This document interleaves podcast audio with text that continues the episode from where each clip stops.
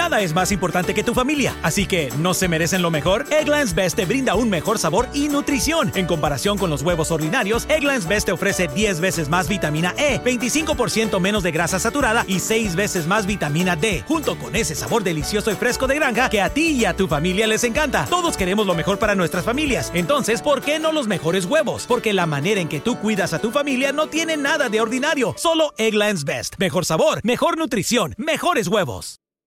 Nada es más importante que tu familia, así que ¿no se merecen lo mejor? Eggland's Best te brinda un mejor sabor y nutrición. En comparación con los huevos ordinarios, Eggland's Best te ofrece 10 veces más vitamina E, 25% menos de grasa saturada y 6 veces más vitamina D, junto con ese sabor delicioso y fresco de granja que a ti y a tu familia les encanta. Todos queremos lo mejor para nuestras familias, entonces ¿por qué no los mejores huevos? Porque la manera en que tú cuidas a tu familia no tiene nada de ordinario, solo Eggland's Best. Mejor sabor, mejor nutrición, mejores huevos. Bienvenidos a la temporada número 12 de los Millonarios.net Radio, el programa dedicado al equipo más grande e importante de Colombia. Todo el análisis deportivo, todo el análisis institucional y todo lo relacionado con la mejor hinchada del mundo lo va a encontrar en la temporada número 12 de los Millonarios.net Radio. Conduce Jorge Restrepo. Acompañan Mauricio Gordillo, Santiago Pardo y Luis Eduardo Martínez. Porque millonarios somos todos. Los invitamos a escuchar todos los lunes desde las 9 de la noche el mejor programa de los hinchas para millonarios por Bicho de Ciudad Radio.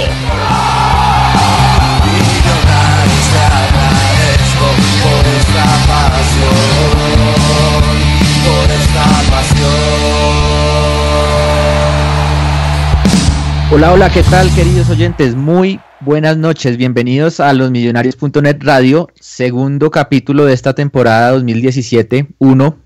Son las 9 y un minuto de la noche de este 6 de febrero.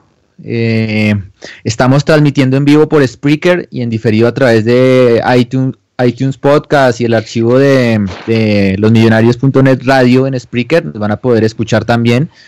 Eh, bueno, hoy el, ánimo está un poquito diferente al, debut de temporada.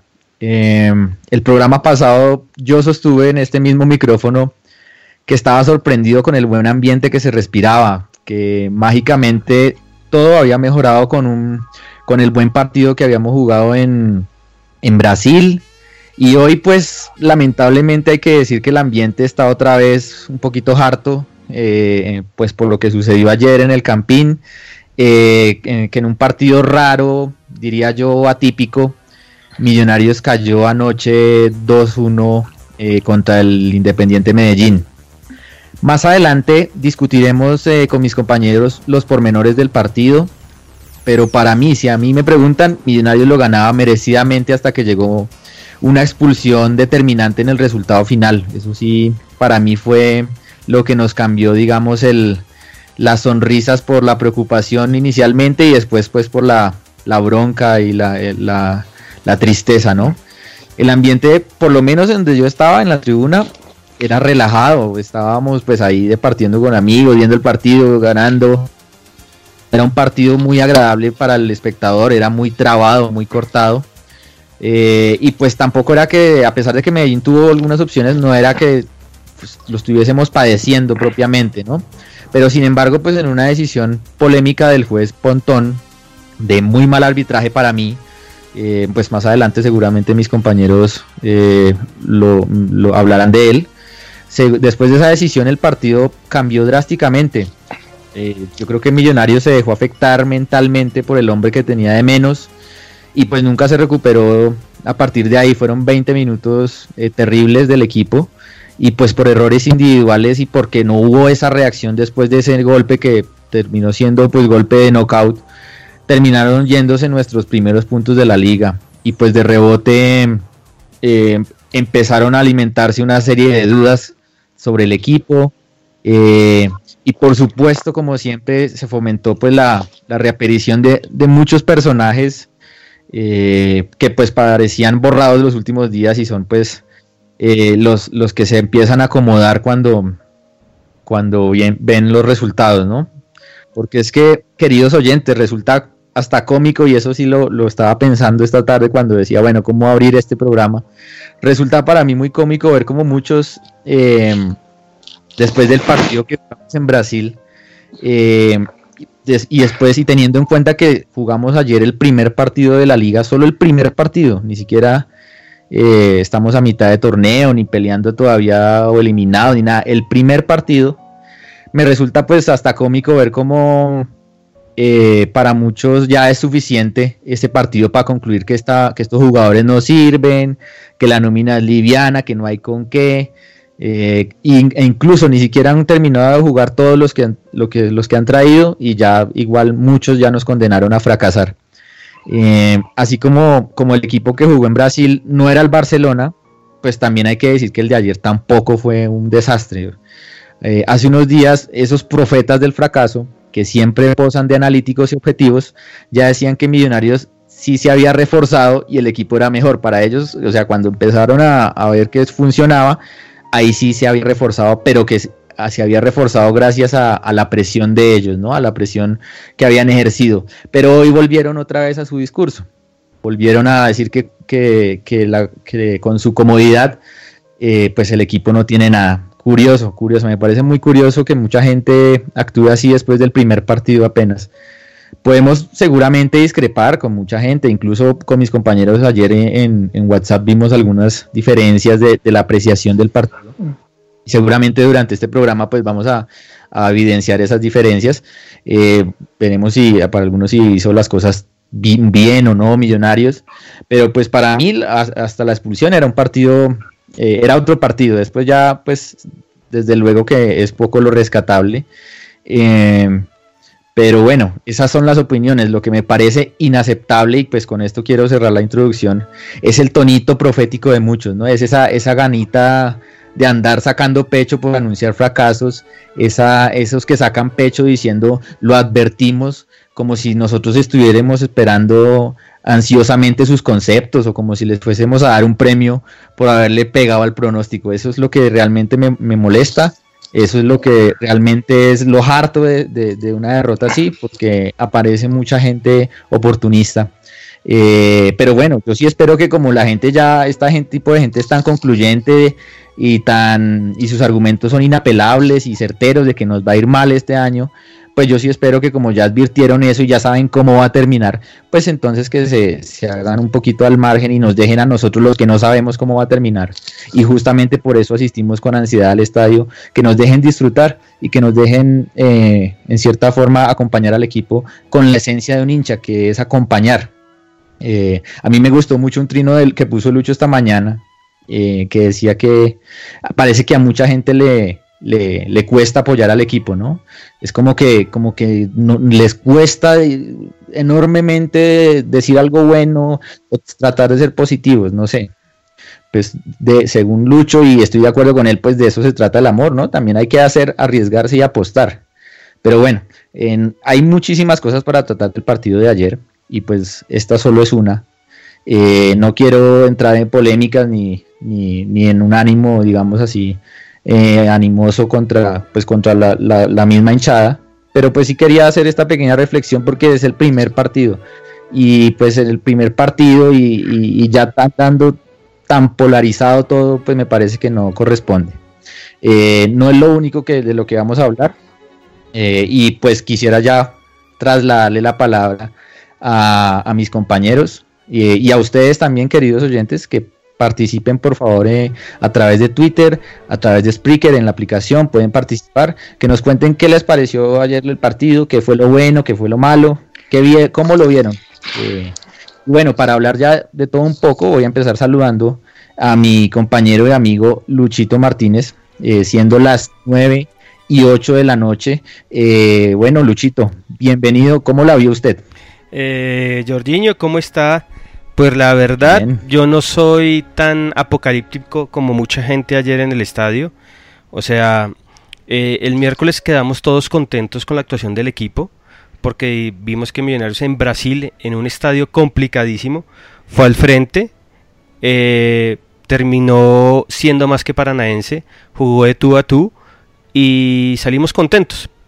Ayer Yo veía gente, la misma gente que dijo que este equipo era distinto, que este equipo tenía técnico, que este equipo tenía personalidad, ayer salió diciendo que era mucho peor que el equipo de Israel, que era un equipo sin alma, que era un equipo sin jerarquía, que Russo era un burro. Entonces, eh, mi, mi, primer análisis es que obviamente todos estamos urgidos por ganar algo. Pero ni ayer ganando íbamos a ser campeones, ni ayer perdiendo nos íbamos para la B.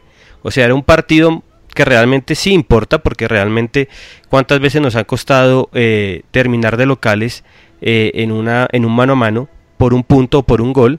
Pero realmente el partido de ayer no significa absolutamente nada. El que significa es el del miércoles, que es el mano a mano con los brasileros. Eh, sí, claro. A mí lo que más me preocupa de todo esto no es ni siquiera el equipo, porque para mí el equipo, eh, el equipo va bien y como lo dije yo hoy, a este equipo solo le hace falta una pieza para ser un gran equipo, porque creo que lo tiene todo. A mí lo que me preocupa es ese ambiente eh, oscuro que, que muchos hinchas le impregnan al equipo me, comencemos con, con, lo que pasó con Viconis. Eh, pues es una vergüenza lo que hace el arquero, porque un arquero de Millonarios, además el capitán, no puede estar respondiéndole a los hinchas. Él tiene que entender que la hinchada es intocable y que la hinchada, aunque se equivoque muchas veces en su manera de hacer la protesta, eh, los jugadores no están para, para salir a enfrentarlos. Porque creo que ahí pierde Millonarios, pierde el jugador y pierden los hinchas. O sea, perdemos todos. Entonces, pero también uno dice, había gente ayer que al minuto 20 estaba salida de la ropa y yo le digo, ¿para qué van? Señores, o sea, realmente si usted no es capaz de analizar un partido y aguantar lo que pase, no vaya. Ayer yo veía gente que le iba a dar un ataque al corazón y yo estaba pensando, es el primer partido de local eh, contra un buen equipo que es el, el, DIM, porque es un muy buen equipo. A mí me pareció que, que ese equipo tiene de tres o cuatro jugadores que, que hacen la diferencia. Y, y, sí, veía a la gente enloquecida, entonces creo que es lo que más me preocupa, la reacción de la gente y que los, los buitres y las aves de mal agüero están rondando de nuevo, felices, felices, están felices porque Millonarios ayer perdió y porque para ellos este equipo es una basura. Creo que más adelante si quiere hacemos el análisis de, de, cómo jugó el equipo, pero creo que, creo que Millonarios no lo hizo tan mal, no jugó bien y creo que viendo el partido ayer en repetición, Millonarios mereció mejor suerte y una vez la mano nefasta de los árbitros contra el equipo influye en el resultado. Sí, completamente de acuerdo con usted, Lucho, y, de acuerdo, vamos más adelante a hablar eh, de, la parte futbolística, porque desde luego cuando se pierde, pues tampoco, eh, eh, por supuesto, no, es, no, es, no fue todo perfecto, ¿no? Hay bastantes cosas de las que hablar y, y que analizar. Bueno, las, siendo las 9 y 12, eh, saludo a Mauricio Gordillo, quien en, su espacio, yo estuve viendo en las 5 de Millos, nos dio un anticipo de su opinión sobre lo que pasó anoche. Mauro, ¿cómo la vio usted? Buenas noches. Hola Jorge, a Lucho, a Santi, a, Juanpa y a todos los oyentes de los Millonarios Radio. Pues hombre, es que em, el, el espíritu del hincha creo que se ha tergiversado un poco, porque si bien uno va al estadio y uno puede expresar pues el inconformismo con un jugador porque la embarra, porque, porque hace las cosas mal, pero pues yo creo que fecha uno y ya hundiendo las naves, pues creo que estamos exagerando un poquito. También, pues obviamente, lo de Viconis, que ahora creo que lo vamos a hablar, pues estuvo muy mal hecho, como capitán, como, como jugador, no tenía por qué haber ido a encarar allá a los hinchas. Y Millonarios, pues me parece que estaba haciendo un, un partido aceptable, frente, frente a un gran rival como es el Medellín, que tiene un mediocampo de lujo, pero pues las desconcentraciones y la falta de cabeza de tener como un líder ahí nos pagaron caro. ¿Usted, usted cree que, o sea, por supuesto la, expulsión fue determinante, pero usted eh, cómo vio a Millonarios eh, antes de, eso, ¿no? O sea, ¿cómo, cómo lo, lo vio usted? O sea, ¿cree que íbamos, estaba jugando bien el equipo o, realmente la, expulsión terminó fue como de evidenciar muchas fallas que habían ahí en defensa? No, estábamos, estábamos con mucho hueco en la mitad. Si bien estábamos llegando, porque sí llegamos mucho en ese momento, pues también nos estaba llegando el Medellín. Era como el, como el momento de tener el balón, de, de hacer algo y el profesor Russo iba a meter a Barreto precisamente para eso. Creo que el partido era ganable, o sea, estaba en la línea que lo íbamos a ganar. porque el profesor Russo estaba leyendo bien el partido y preciso viene la expulsión y se descuadra todo. Sí, sí, sí, ahí fue, fue el acabose realmente hasta desde la parte mental, ¿no? O sea, fue como una, bisagra en el partido.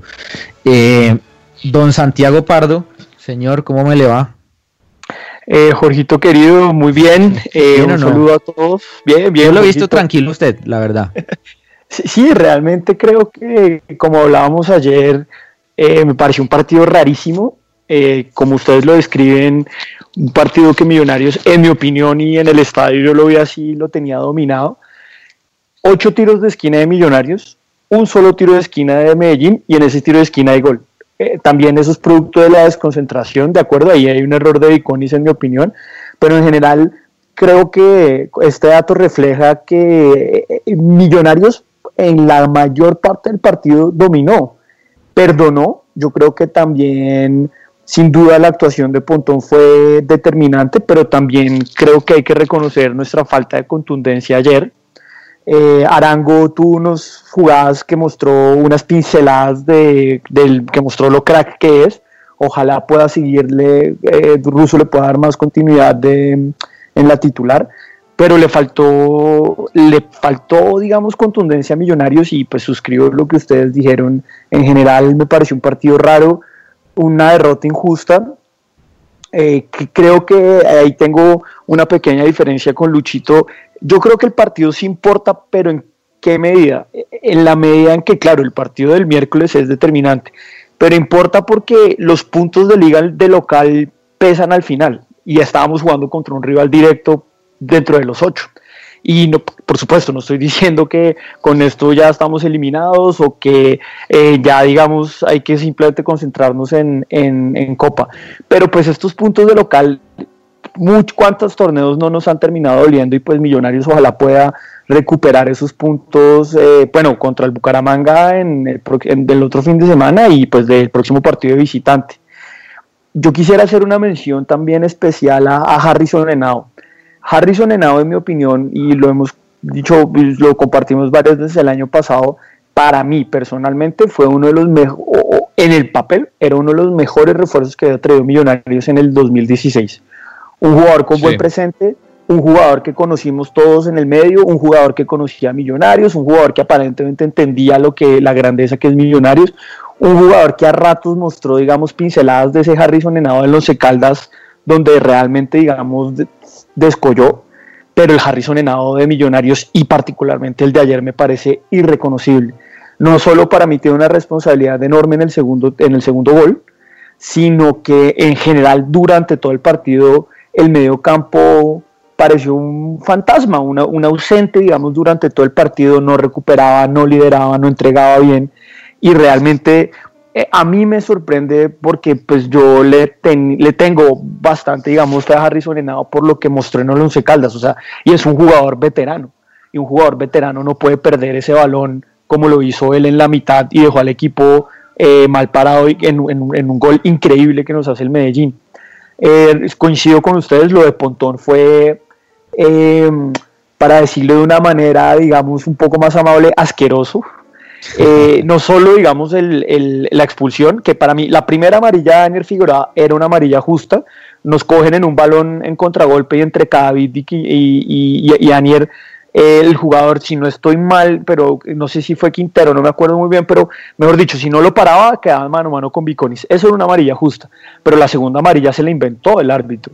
Y por ejemplo, ¿cómo es posible que un jugador como Didier Moreno, que pegó todo el partido, le pegó a Duque, le pegó a, al mismo Henao, le pegó a Arango, Arango ayer, esta noche mostró una foto de cómo le quedó el pie, las marcas en los golpes, eh, reventó a Arango todo el partido y si no estoy mal, ni siquiera sacó amarilla a, a Didier Moreno.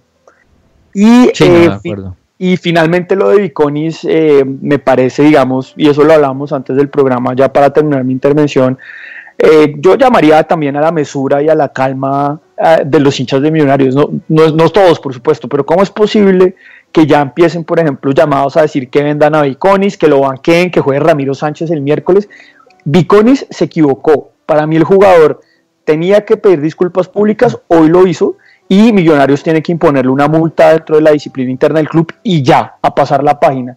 ¿Cuántas veces, eh, si no estoy mal, hace dos semanas o la semana pasada, Cristiano Ronaldo en el Bernabéu insultó a los hinchas directamente cuando lo estaban chiflando? Que entonces el Cristiano Ronaldo lo van a vender y va a terminar en el Barcelona y van a jugar con un canterano. Esto pasa en el fútbol muchas veces, es un error de Viconis como me decía Lucho también esta mañana, es un error en la organización administrativa de Millonarios. Ahí tiene que tener, como me explicaba Lucho, un oficial de seguridad, como funciona en River, o el mismo gerente deportivo, el señor Oscar Cortés, ahí pendiente que el jugador entre directamente al túnel. El jugador no tenía nada que hacer ah, ahí en Occidental a hablarle a un hincha que, por supuesto, digamos, eh, a esa persona, digamos, yo no la llamaría hincha, yo no veo, digamos, disfrutar cómo un hincha puede llegar a, insultar de esa manera a un jugador, pero pues fue un error de Viconis, él es un profesional y se equivocó, pero ya pasemos la página, Millonarios creo que tiene unos problemas más urgentes, creo que el partido de ayer deja muchas lecciones, pero realmente da un poco de grima ver cómo muchos hinchas de Millonarios hacen de esto un escándalo como si fuera, por ejemplo, eh, un eh, escándalo como el de hoy en Argentina, entre Angelici y el de Alafa, o por ejemplo Lucas, el del Atlético de Madrid, que le pegó a la, a la novia. Esos son escándalos realmente grotescos. Lo de Iconis es una cosa del fútbol y los hinchas lo tenemos que entender así. Ya pasemos la página. Sí, señor Santi. Más adelante igual vamos a, a, seguir hablando un poquito del tema. No se trata obviamente de, de, prolongarlo mucho, la verdad, pero pues de pronto tocamos tangencialmente el tema. Eh, 9.20 minutos de la noche presento al señor Juan Pablo Camelo, que esperamos hoy haya mejorado los inconvenientes técnicos del último programa, del, del primer programa de la temporada. Yo creo que, que sí. Eh, de hecho, en el programa pasado fue solo una cuestión ahí de ubicación y, y salió perfecto. Juanpa, ¿cómo va? Buenas noches. Jorginho, compañeros, buenas noches, hombre el placer de siempre estar con ustedes acompañándolos. Pues, ¿qué le digo? Tuvimos la oportunidad de ver el partido ayer ahí cerquita, somos ahí vecinos de, Silla. Y sí, señor. pues le comentaba ayer a Jorge que sale uno caliente por la manera en que se pierde. Más que hacer balances así apurados de jugadores, de nombres, de decir quién sirve y quién no sirve, no.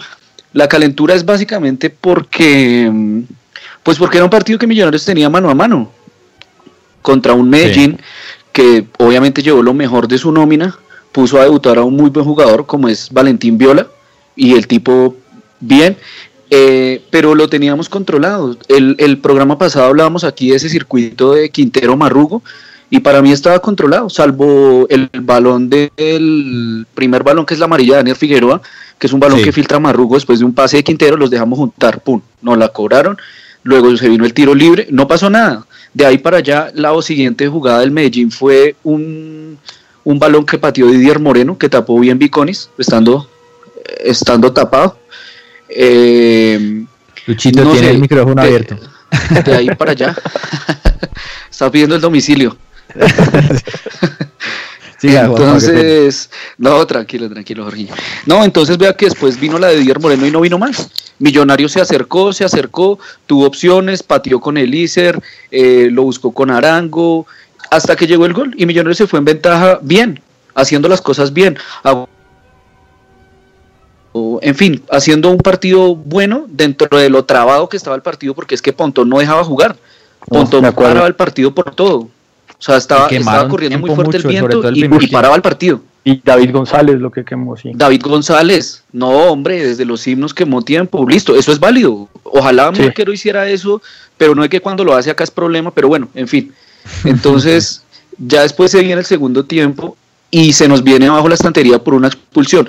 Yo digo que con 10 hombres, como lo decía Russo, yo le doy la razón a él en gran parte, no en toda, porque Russo dice que con 10 hombres cuesta, y es verdad, sobre todo cuando está formando un equipo. Pero lo que no es posible es que en dos minutos no lo volteen así de fácil. De pronto uno espera eh, que el equipo aguante un se pare, se plante bien, eh, sí. aguante un poquito, haga mañita, ahí sí, eh, toca hacer correr los minutos, igual queda mucho tiempo. Pero hombre, en dos minutos no lo voltearon y básicamente el DIM no volvió a llegar porque se dedicó a hacer tenencia entonces nos la pasaban de aquí para allá y nos desgastaron. Arango terminó reventado por andar de aquí para allá, de aquí para allá, y cuando podía ir a presionar a, David González, no, no tenía aire, no tenía aire, ya estaba reventado. Finalmente, la reflexión que me queda a mí, yo siempre he dicho, de pronto soy repetitivo, en que para mí siempre va a pesar el resultado más allá del juego, respetando todos los puntos de vista de gente que se sienta a analizar. Yo también lo hago, pero para mí el resultado es lo que pesa. Y el resultado dice que ayer perdimos, y dice que perdimos de local, y dice que perdimos contra un equipo que sobre el papel sabíamos que iba a ser mano a mano, quizás para mucha gente superior, y lo tuvimos para ganar. Entonces esa es la bronca y esa es la calentura con la que salgo yo. De hacer balances y eso, obviamente ya vamos a entrar ahorita más a fondo, a decir qué nos gustó, qué no nos gustó, pero básicamente esa es la calentura para mí, porque se pierden, independiente de que sean tres puntos, eh, eh, perdón, independiente de que sea la primera fecha, son tres puntos que obviamente las cuentas que uno hace es hacer todos los puntos en calidad de local, después ir a arañar varios partiditos que obviamente son ganables, eh, póngale usted Tigres, Tolima, estoy diciendo aquí cualquier cosa sin mirar el calendario, ¿no? América. Huila, Río Negro, eso, América, equipos de la Vega. Entonces... bueno, ya ahí es cuando uno empieza a hacer las cuentas de sus puntos. Eh, Finalmente, ya para terminar aquí mi primera intervención y no alargarme, eh, eh, estoy de acuerdo en una cosa que usted dijo, Jorge, al principio, y es que hay mucho nerviosismo, entonces nos estamos volviendo muy extremistas. Yo veía que desde la pretemporada, entonces, eh, llevó Russo su grupo a Estados Unidos entonces no va ti, ay no, pero mire, el Beneco es tan malo que no lo llevan. No, hombre, el, tipo llegó después, se demoró un poquito. Ahora, no llegó a Barreto a Brasil. Ah, no, ya Barreto borrado, ya Barreto no tiene nada que hacer ahí.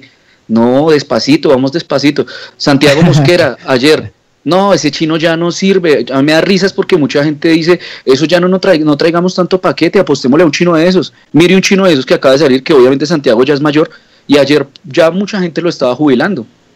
Entonces nos hemos vuelto de un extremismo total. Que perdimos. Jugó con el, jugó con el tabique partido, Jugó con el tabique roto, claro. Y no me pareció tan mal. podemos, exacto, podemos discutir que hizo cosas buenas, podemos discutir que hizo cosas malas, pero hombre, vamos despacio, vamos despacio. Eh, o sea, con todo, Arango es un muy buen jugador. Ayer también mucha gente decía que qué petardo el que nos metieron. O sea, despacio, despacio. Si hubiéramos ganado, como decía Lucho al principio, no estaríamos hoy en el carro de bomberos. Nada, ganamos y listo, hicimos la tarea. Punto. De acuerdo, mi, mi, llamado inicial es de pronto a bajarle un poquito un cambio, porque si veo que tanto para bien como para mal, y de pronto me incluyo ahí a ratos con como con el como con el no sé como con lo fervoroso no sé es a, que seamos mesurados tanto en la crítica como en el elogio. Sí señor. Yo quiero preguntarle a, Mauro y a Lucho cómo vieron sobre todo pues en el primer tiempo uy en general la labor de vamos a empezar así a hablar por posiciones de los jugadores. Cómo vieron al arquero como vieron al arquero con, en, las, en las atajadas y con los pies, porque creo que hubo bastante debate al respecto. Eh, bueno, voy a hablar primero yo. Yo, casi no vi a Viconis porque yo estoy siempre al otro lado. Después me vi el partido en repetición y creo que Viconis solo, solo se come un gol.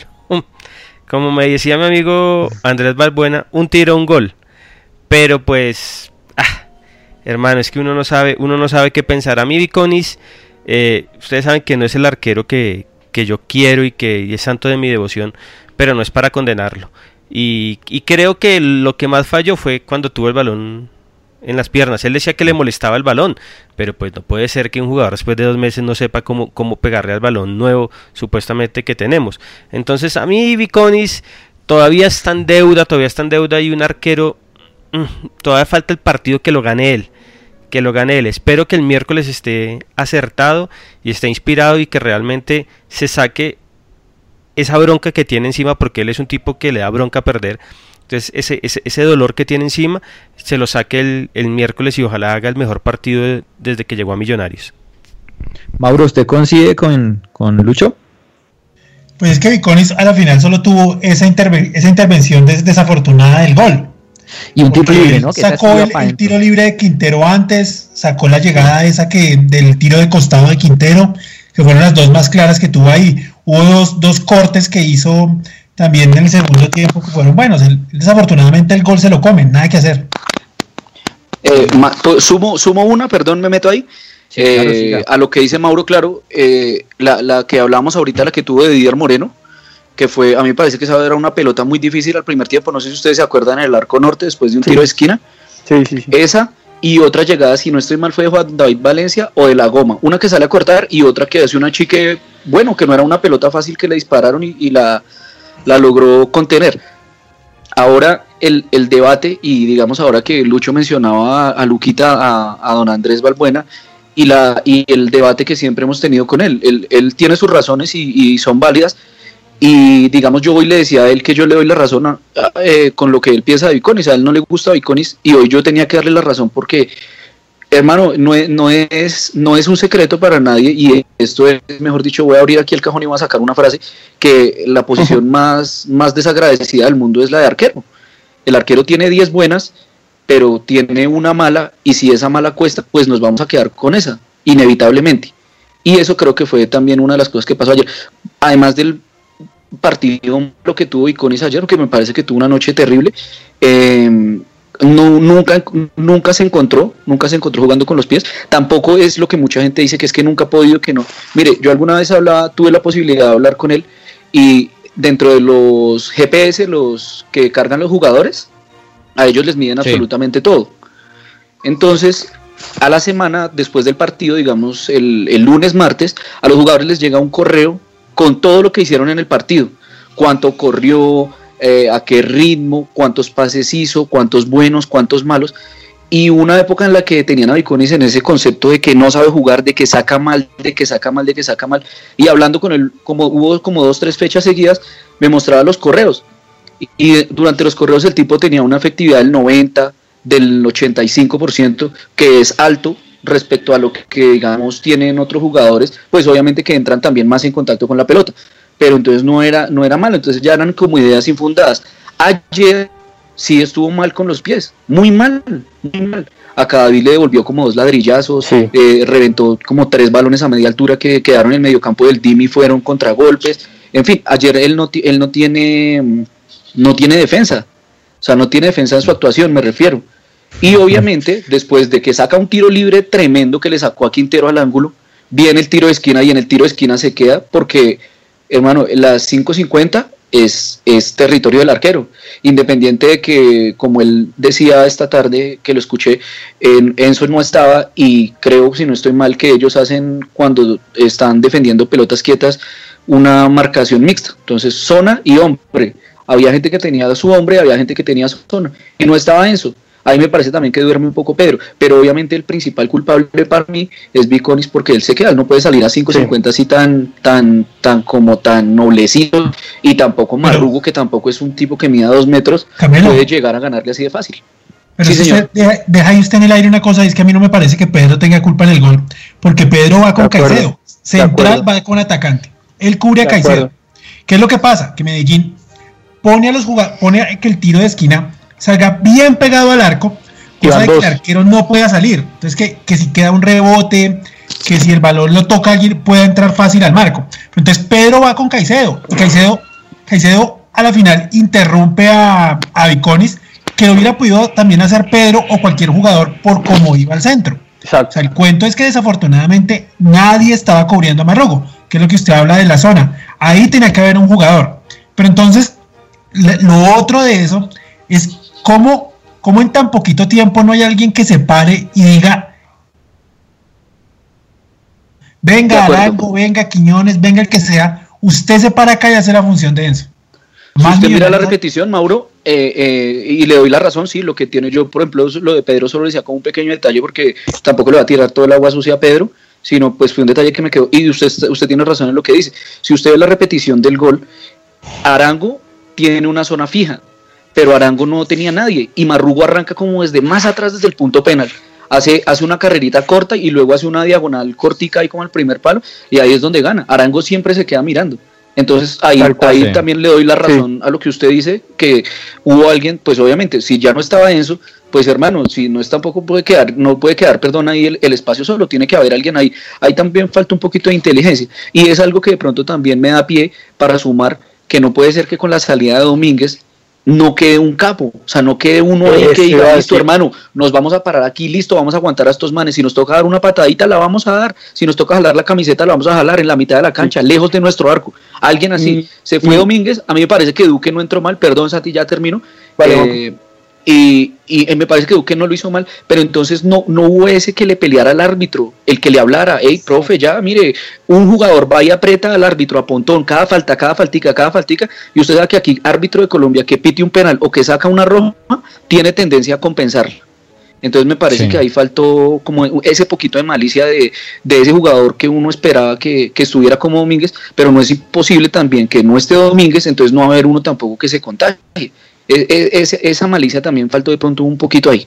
Un poquito no, bastante. Siga Santi.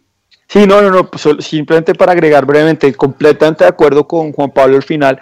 Eh, creo que Iconis fue, estuvo muy nervioso en los despejes, regaló como 5 o 6 despejes que le entregaban el balón y terminaban en la mitad, lo recuperaba Didier Moreno o el mismo Quintero.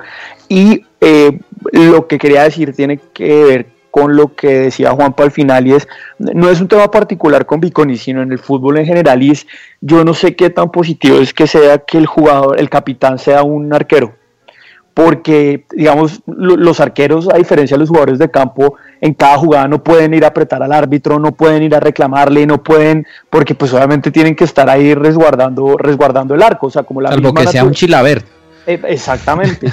pero como que la misma naturaleza del puesto hace que darle la banda de capitana a ese jugador y pues no, no quiero disputar para nada la, la ascendencia que tiene Viconis en el grupo, no, pero es, digamos, en tema de estrategia, yo siempre he visto eso como algo, eh, como un, un, handicap que le suma uno al, al, al equipo, al tener un jugador que no puede por la naturaleza de su puesto ir y estar constantemente apretando al árbitro, sobre todo con árbitros tan malos como pues los que nos toca ver acá en Colombia con Millonarios. Hablemos un poquitico para ir eh, avanzando del, del, cuarteto posterior.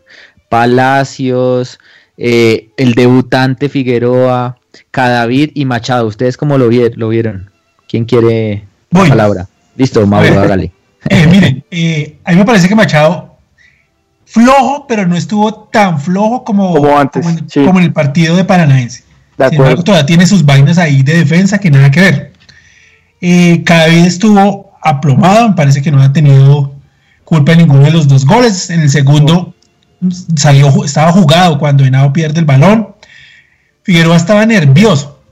Y, y este, el delantero de Medellín, Viola, pues se dedicó fue a atacarle el, el, cuerpo a Figueroa y más después de la amarilla tan tempranera.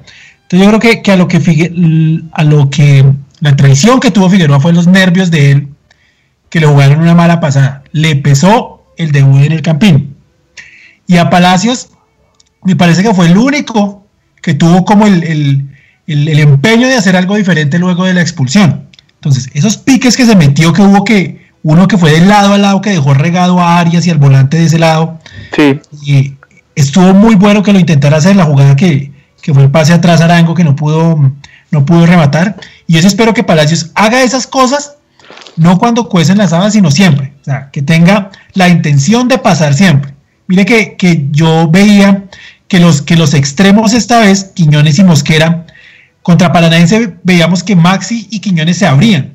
¿Sí? Para no dejar, y como que no dejaban pasar el lateral.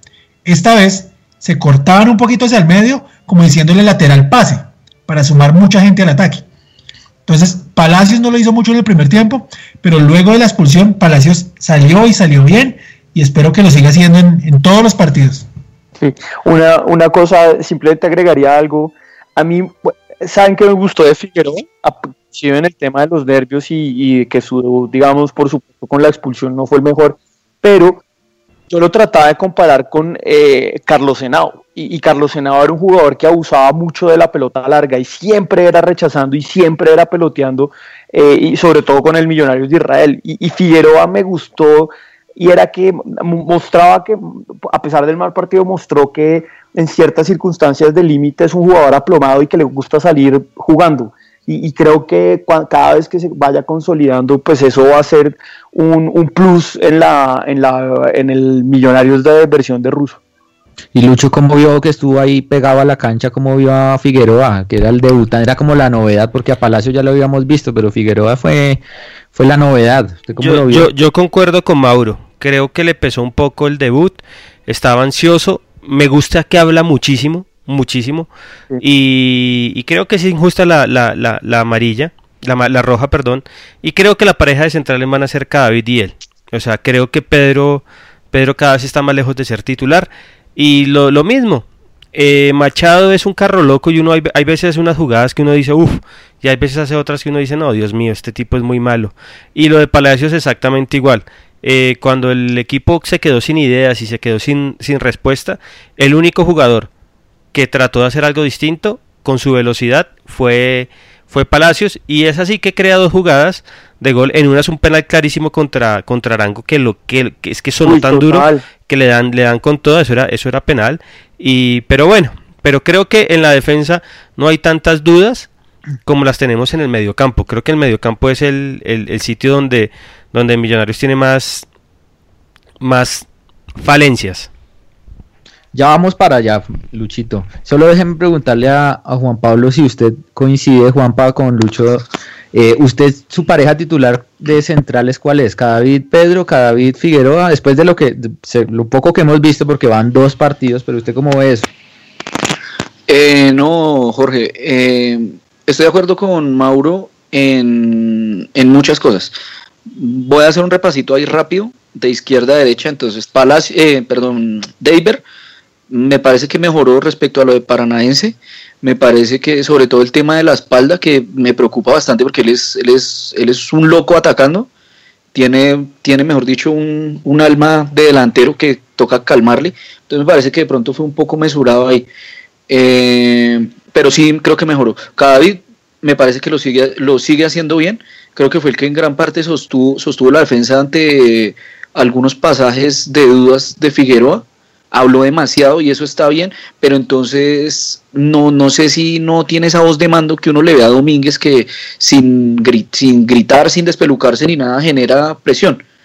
Entonces creo que pronto eso quizás le falta un poquito, pero me parece que está bien. Yo creo que ese es uno fijo, junto a David también, son dos fijos de la, de, la defensa. Figueroa, de acuerdo, muy nervioso, muy nervioso. En lo que había mostrado en Florida era o por lo menos la imagen que a mí me había quedado, era de un tipo que sabe lo que tiene. Entonces el tipo no se pone a, enganchar, el tipo no se pone a, jugar cuando no puede salir jugando. Cuando puede salir jugando lo hace, cuando no, pues revienta y no tiene problema. Mm. Ayer me parece, pero entonces en Florida a mí me dejó la impresión de ser un tipo que tenía una salida clara. Ayer no, no lo vi, erró, erró, demasiado, rifó mucho balón, comprometió a los volantes y comprometió a, a, los que estaban abiertos, a los extremos, a Mosquera, eh, en fin. Me parece que sí, mucho, mucho, mucho, mucho nervio. En cambio, yo lo que sí no lo vi fue hablando tanto, a diferencia de lo que dice Lucho. Yo lo vi pronto hablando con, con Domínguez a raticos, sobre todo Domínguez a él, eh, cada vida a él, y no, no, de pronto no sé si fue roja, pero de pronto es una jugada que sí, es que es muy rápida. Aparte que de pronto es un poco imprudente así le haya sacado un poco la pelota. Pero digamos, por ejemplo, la primera jugada no, no, no le puede ganar así de fácil Viola. Después Viola, también como dijo Mauricio, se, o sea, Viola le cogió la medida. Entonces Viola sabía cómo meterle el cuerpo y, y dejarse hacer la falta a lo que también pecó entonces ya Viola solo le ponía la espalda y esperaba que el otro fuera a empujarlo. Listo, una falta, ahí tomaba aire el Medellín y seguía tocando. Ese creo que fue el lunar ayer de la defensa. Ok. Y eh, Palacios, me parece que Palacio. Sí, señor. No, no, no, siga, siga, siga. Y Palacio me parece que es uno de los puntos que, altos que deja el partido ayer. O bueno, no sé si altos, sino por lo menos algo de lo que se pueda rescatar mejoró mucho a diferencia de lo de Paranaense, no lo vi como tan dubitativo, me parece que cuando fue al ataque lo hizo con decisión y creo que no fuimos inteligentes sobre el final, porque sobre el final se cansó de pasar, se cansó de abrir las manos, se cansó de pedir la pelota y de pasar, y entre Max y Arango poco le creyeron. Y las dos que le creyeron fueron esa muy buena que hizo, que la que describía Mauro, que se atravesó todo el campo, le alcanzó a hacer un ocho áreas que estaba ya de lateral improvisado y mandó un muy buen centro que lastimosamente Arango no pudo, no pudo conectar. Pero me parece que me gusta de ese jugador que le gusta ir al ataque. Entonces es un arma, por lo menos digamos, pongámonos a pensar en el partido del, del, miércoles, es un arma más que tenemos para, para, ir, para ir al frente, para ir de pronto metiendo de a poquito a Paranaense, para irle sumando gente al ataque. Entonces le gusta, le gusta, le gusta mucho. De pronto sí hay que trabajarle un poquito así como de ver la vuelta. Obviamente eso lo van a dar los partidos y eso lo va a dar el oficio. Que un jugador entienda que no puede ir a todas. Pero, pero me gusta que tiene esa decisión, que va adelante, que engancha, que propone. Eso me gusta.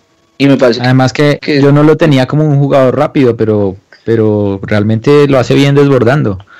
Eh, pensé que, según referencias de, un, amigo que es hincha del, Bucaramanga Palacios, según él no era tan, tan rápido, pero yo ayer lo vi pues bien, desbordando. No es claramente David, pero al ataque, pero, pero creo que si se anima, si, así, si se anima más, puede, puede resultar siendo muy interesante por esa banda.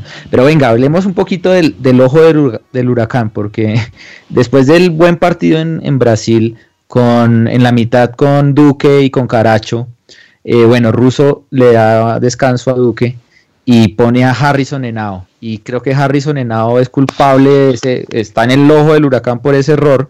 Eh, pero más allá de eso, el funcionamiento del medio campo, como lo vieron, como lo vieron a él, Santi ya nos dio luces de, su opinión, que no lo vio en ritmo, pero ¿qué pasa con Harrison Henao? ¿Es, ¿Será que le falta fútbol porque no ha tenido la oportunidad o realmente ya es algo del jugador y justamente no le dan la oportunidad es porque no está a la altura? ¿Qué piensan? Eh, mire, Jorge, de, de lo que yo he podido ver y de lo que he visto no solo ahora, sino de Harrison Henao en el Once Caldas, a mí siempre me pareció un buen jugador y, estoy de acuerdo con lo que decía Santiago. Me parece que cuando llegó dije, este tipo va a dar una mano importante acá. De pronto el semestre pasado estaba por encima Roballo, hasta el mismo Carrascal. De pronto le ponían mucha gente por encima y no, no, pudo, no pudo arrancar, no pudo despegar. Pero ahora que le está dando la oportunidad, eh, bueno, en Florida no pudo jugar. Eh, creo que tuvo un golpe o algo así ahora es que está arrancando, pero la verdad sí esperaba mucho de él. Yo no voy a decir que no puede volver a jugar, que eh, ese tipo para qué vino, no, porque incluso si Domínguez no se alcanza a recuperar, no se me haría raro verlo ahí el, miércoles como una, como una opción. Y capaz que vaya a ser partido tremendo, porque es que es un tipo que yo creo que tiene condiciones. Lo que pasa de Harrison Henao es que me parece que, que le ha costado es volverse aquí obrero. Porque él cuando estaba en el Caldas, él era capo del Caldas. Él mandaba en el Caldas, él gritaba, él era ocho, él hacía goles en el Caldas, él pegaba, eh, hablaba con los árbitros. Era un jugador que metía miedo, eh, un jugador que llegó a sonar, me acuerdo que para el Cali, que ya casi lo tenía listo y finalmente por decisión del no vino. En su momento alcanzó a sonar para Nacional, alcanzó a sonar para Santa Fe. Eh, un buen jugador, o sea, cualquier jugador, pues obviamente no lo van a poner a, sonar para esos equipos. Entonces me parece que era un, jugador más destacado. No sé si aquí le ha costado el tema de lo que decía ahorita, de ser obrero y no ser, no ser como tan capo, porque yo lo veo que él trata de hablar, él a veces iba y le decía a Viconis, le hablaba de algo, no sé, le hacía señas que con los pies, hablaba con cada bit, pero no, no, no, no, no lo veo.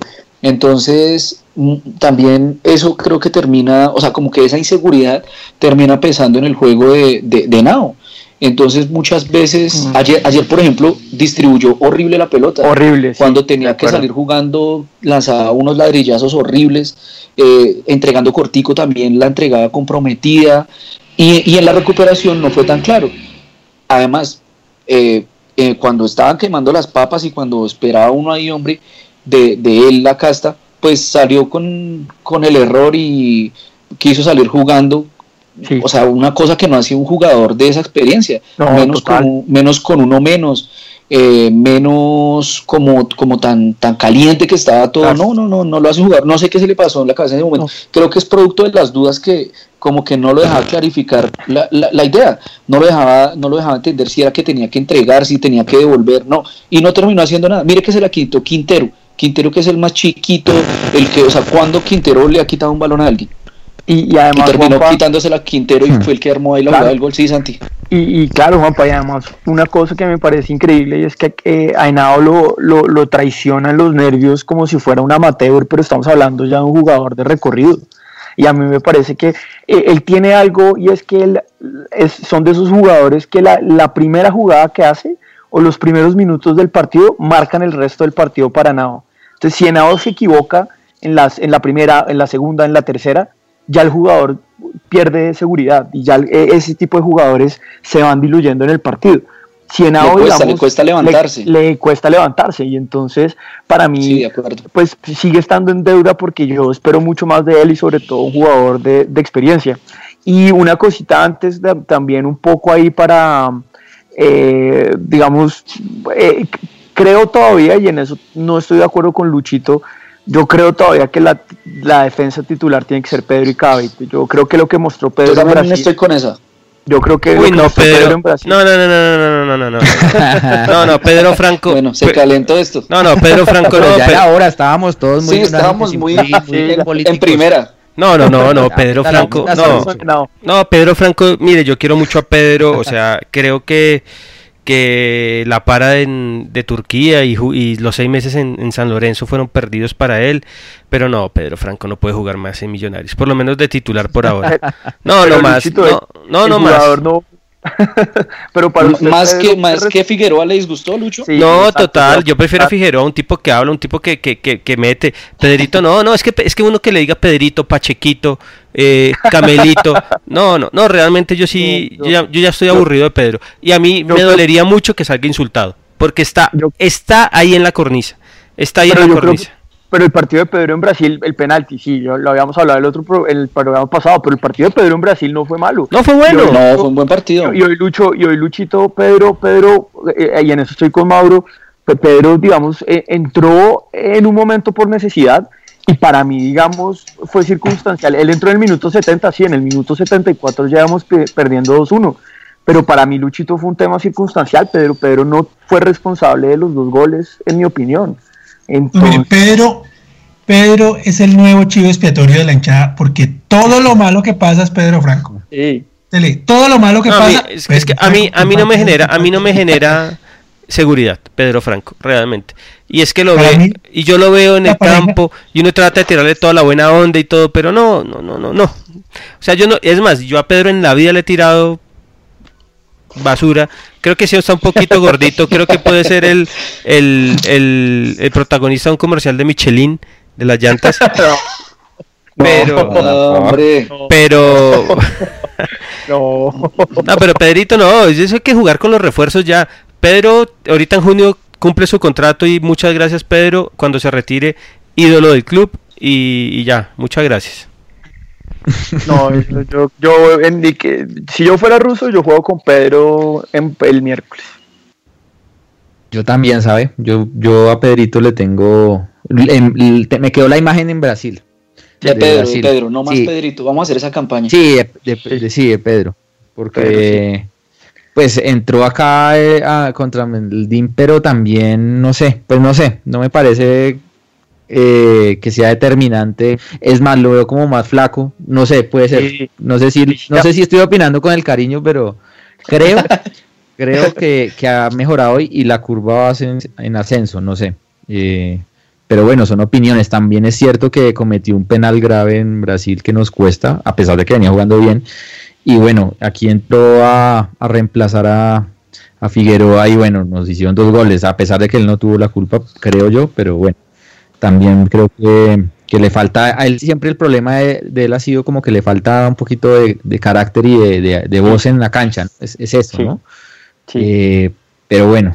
Eh, no, y le falta, y le falta fútbol, ¿no? Es que no, no, no neguemos el problema de Pedro, que es un problema que es lento por naturaleza, y le falta fútbol. Además que eh, una, él tuvo su mejor temporada cuando tuvo al lado a, a Román Torres. A Román, sí. Entonces los dos se complementaban perfecto. Acá él no tiene con Cadavid, los dos son lentísimos. Es que ayer, ayer, ayer, ayer hubo varias opciones, oportunidades de, del Medellín que Cadavid iba en el pique más berraco para tratar de quitar el balón y ahí sufría. Y no necesita un central ágil, pero, rápido. Pero Luchito, pero lo mismo pasaría con una dupla Figueroa Cadavid. No, y es que, pero yo creo que no van a sentar a Cadavid porque Cadavid es el jefe capo de no, viene siendo el mejor. exactamente. Y, es el, referente del equipo, realmente. Él y Carachito son los que mandan. De acuerdo, no, me refiero a esa que, digamos, Daniel Figueroa no le aporta velocidad a la defensa, creo, en mi opinión, no. Es que para mí, no lo hemos visto todavía. Lucho, Lucho, Lucho, da, da sus razones. Ahora, lo que uno discute, o por lo menos lo que yo discuto y por lo cual yo también pondría a Pedro, es que, digamos, yo a Figueroa no le veo un plus por encima de Pedro. O sea, en, esa peleita a mí, eh, para mí está encima Pedro. No son rápidos los dos centrales, de acuerdo, pero digamos usted póngase a ver ayer, eh, Viola nunca superó a, a, a Cadavid.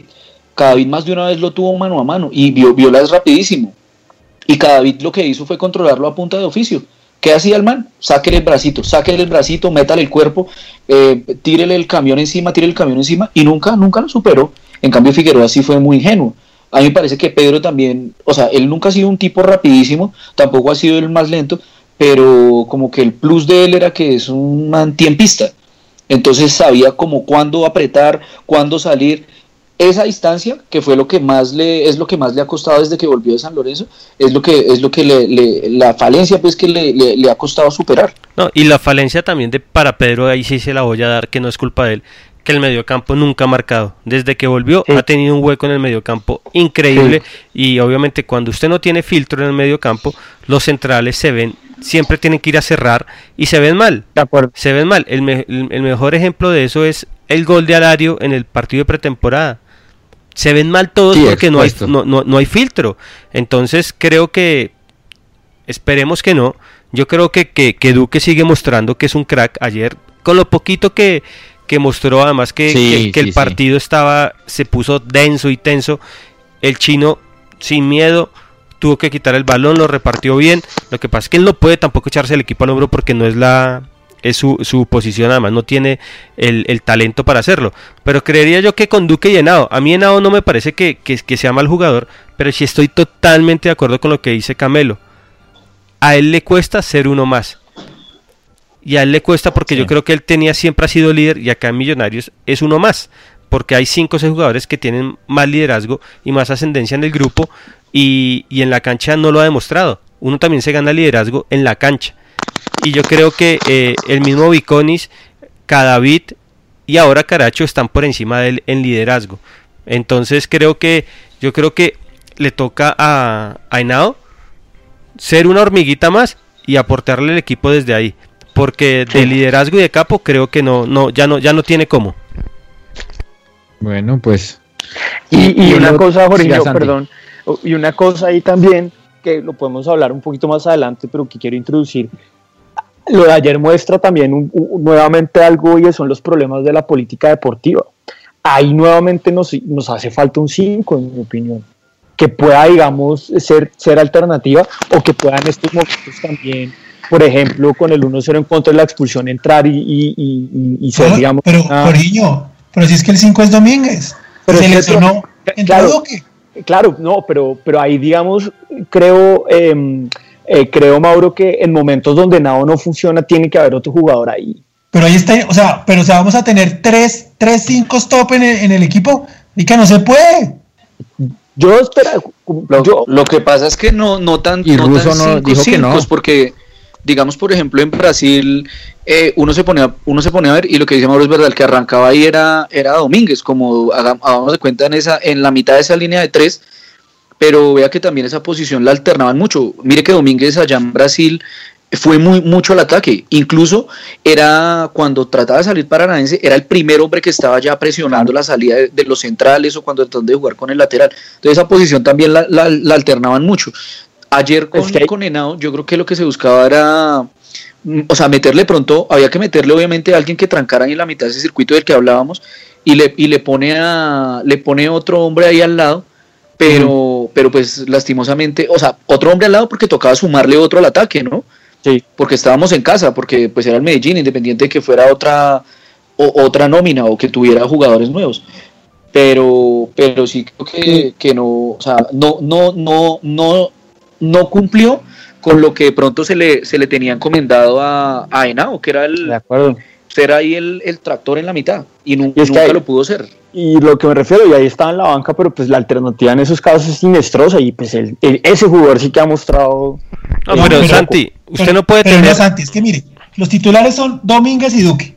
La primera alternativa es Henao, que es un tipo en el que todos creímos que iba a llegar a los millonarios, que es un tipo con liderazgo, con buena marca, con buena media distancia. Ayer tuvo un pésimo partido, de acuerdo. No es todo lo que esperamos, de acuerdo. Pero ese es el suplente número uno. Suplente número dos, Sinestrosa.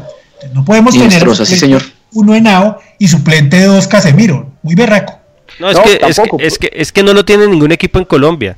O sea, nosotros, nosotros, Santi, perdón, nosotros lo que pasa es que, eh, eh, y yo creo que es por la, por la ansiedad de tener, de tener resultados urgentes, inmediatos, queremos tener unos equipos que son imposibles de tener. Millonarios tiene 4 5 y de esos 4 5 yo creo que hay tres de buen nivel, que son Caracho, Duque, Henao y Nestroza es el de el de la Copa Colombia, pero en un momento dado nos va a tener que dar la mano. Nosotros no podemos tener a Craneviter, a Casemiro, a Duque y a Domínguez porque es imposible, no lo tiene nadie, no lo tiene nadie. Pero, ¿O ustedes creen que Blanco es más de los es más que los que están acá, el que el, segundo de Nacional?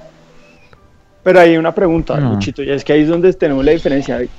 Duque ¿Duque es un 5 clásico o es más un 8 que puede salir jugando? Ahí yo tengo una duda. Es un extraordinario jugador, pero Duque. Duque Él se define como 5. Siempre que le preguntan cuál es su posición, no, yo soy un 5. Pero entonces, ¿qué hace? ¿Qué, qué, es lo que pasa? Que el ruso a mí me utiliza en las dos funciones, dependiendo, dependiendo del momento del partido. Lo que hablaba yo ahorita, como esa. esa esa que esa cuando se empezaban a prestar la, la posición entonces Duque o 5 u 8, dependiendo el, el, momento del partido, dependiendo dónde esté su compañero, si le tocó ir allá, si le tocó ir acá. Duque, por ejemplo, en Fortaleza destacó mucho como 8. Era un 8. Exacto. Y, tenía, y tenía una buena llegada a, área rival, hizo un par de goles por ahí. Y en Brasil me parece que jugó más en, esas función, en esa función. Entonces, por, supuesto, no se trata de tener cinco volantes de primera categoría, pero no sé, yo personalmente pero Santi, ¿Sabe qué pasa? Que, que yo, según entiendo, el eh, Russo dijo, yo con estos me voy así. O sea, él los vio, él, inicialmente creo que sí estaba la, la, solicitud por un por un 5 y todos lo pedíamos, pero creo que Russo dijo, más bien consígame un otro delantero, eso fue así. Entonces, hay uno que hace. Pero mire, está convencido. Todos decimos que el 5 es el 5 es Caracho, ¿no? Y ha quitado muchos más balones y ha hecho más labor de marca Duque en dos partidos que, que Nao, que perdón, que, que Caracho. Lo que pasa es que Domínguez es como más versátil en, en esa en ese en, ese en esa ida. O sea, los dos tienen ida y vuelta, pero a mí me parece que Domínguez es como más decidido cuando se lanza al ataque, entonces él, él va él va como más como con más vehemencia, él, él, él va como como más seguro de ir a hacer lo que, lo que, lo que tiene que hacer atacándose a acompañar a Lisa. Además que Domínguez tiene un muy buen centro. Domínguez lanza bien. Domínguez entrega bien y distribuye bien. Y escapo. Y, y, sí, eso no se lo quita a nadie.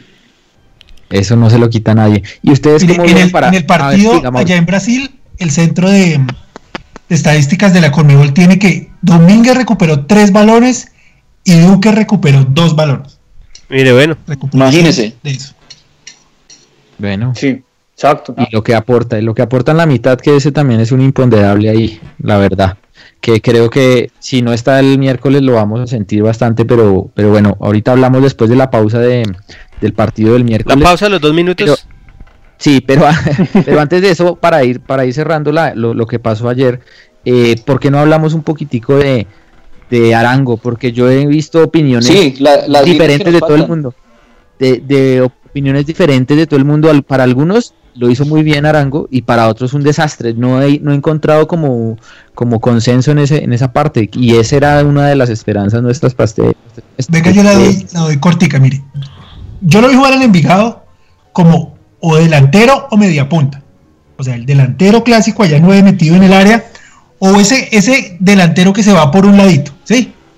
Pero nunca, nunca en Envigado jugó como está jugando hoy, que es pararse detrás del 9 y moverse, moverse libremente en toda esa zona del área. Entonces él puede ir por la izquierda, puede ir por la derecha.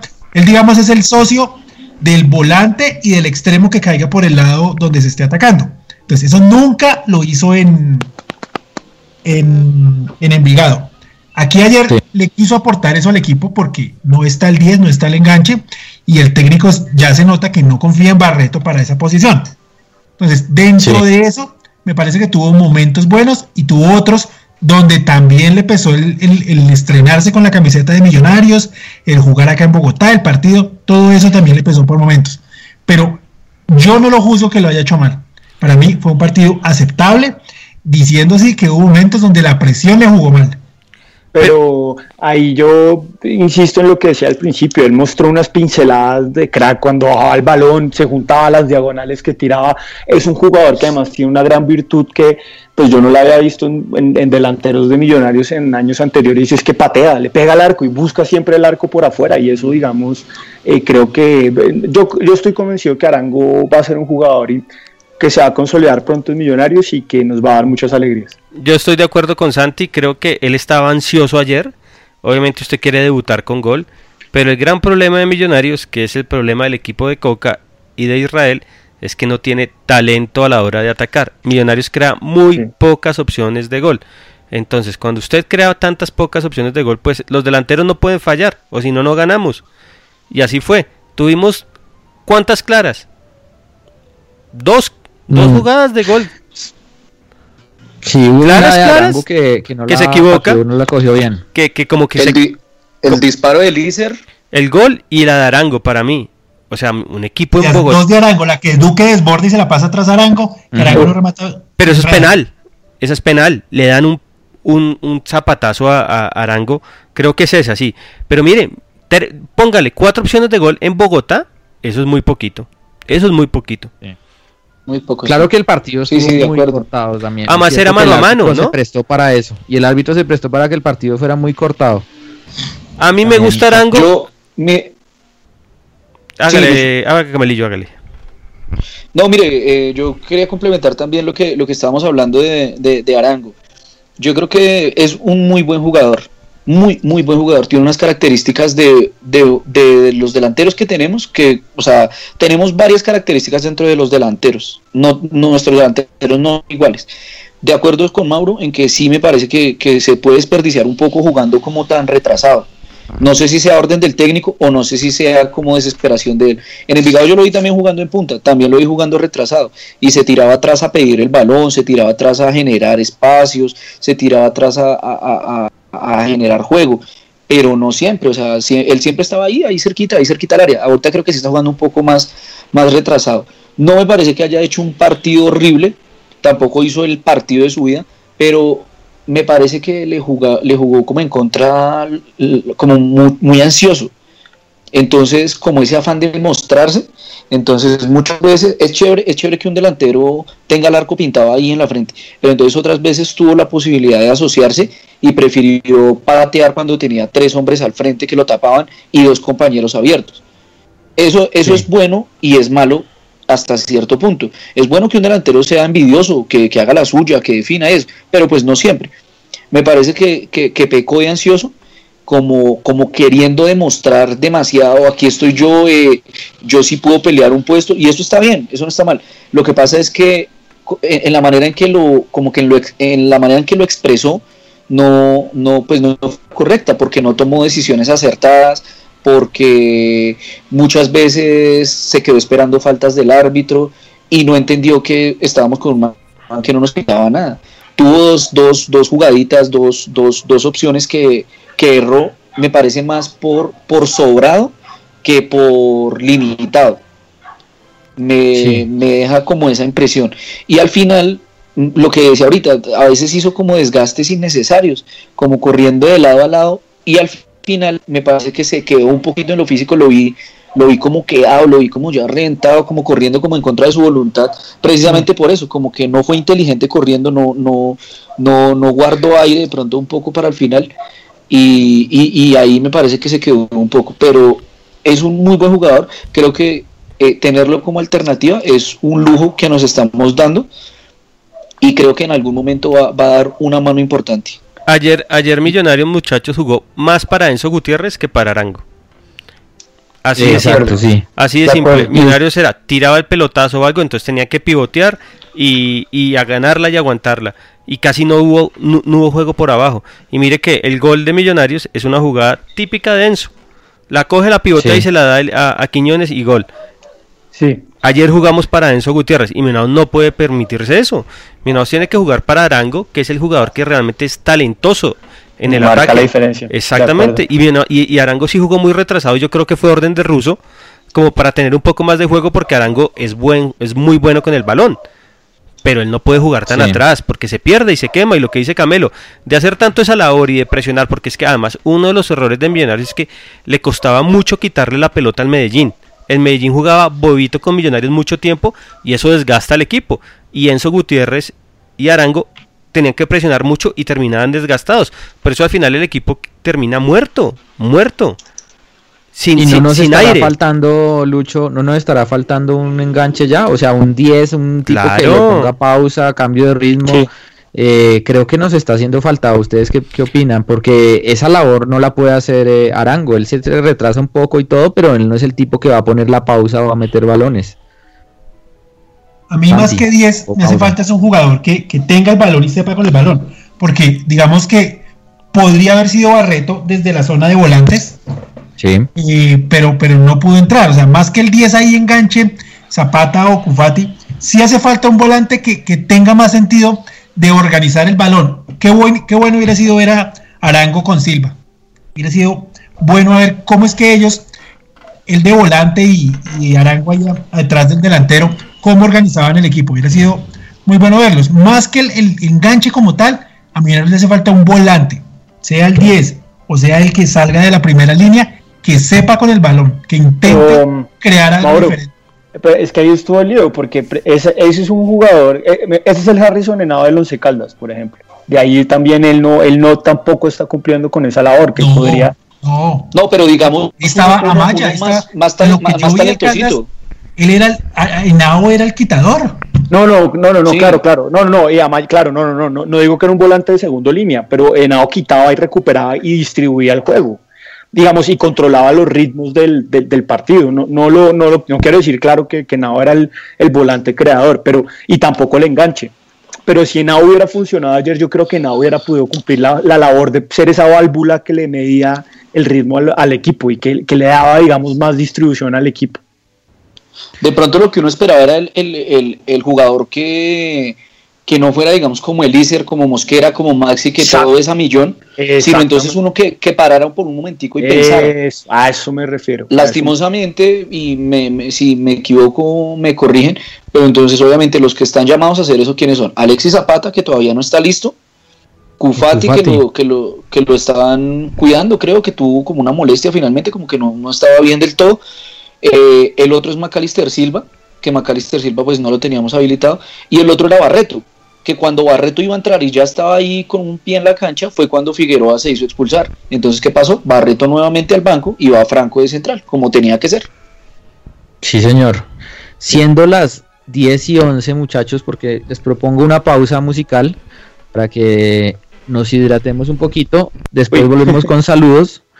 Y después de los saludos de Mauro eh, y la participación de la gente, eh, hablamos un poquitico rápidamente del partido del miércoles que ya se nos viene encima y, creo que es el, el primer gran evento de- del año y, y- y nos va a definir muchas cosas. Vamos entonces con música y ya regresamos.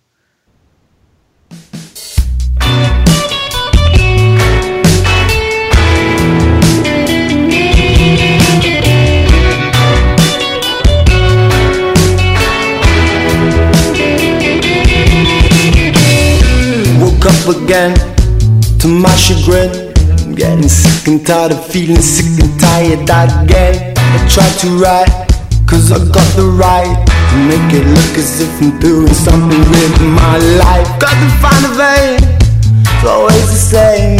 Melody to reach the final and the sun firing. I woke up again, dreamt the gun got deep.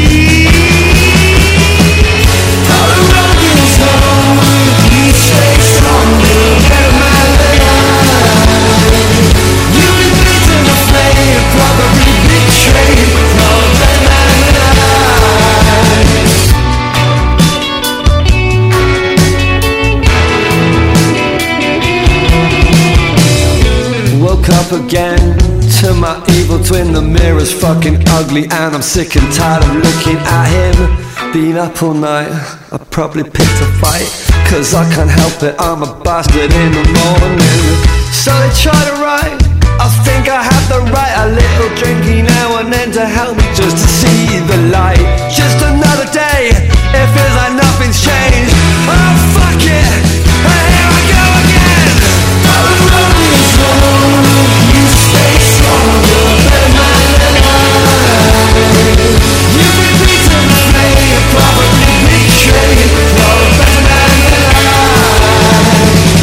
stop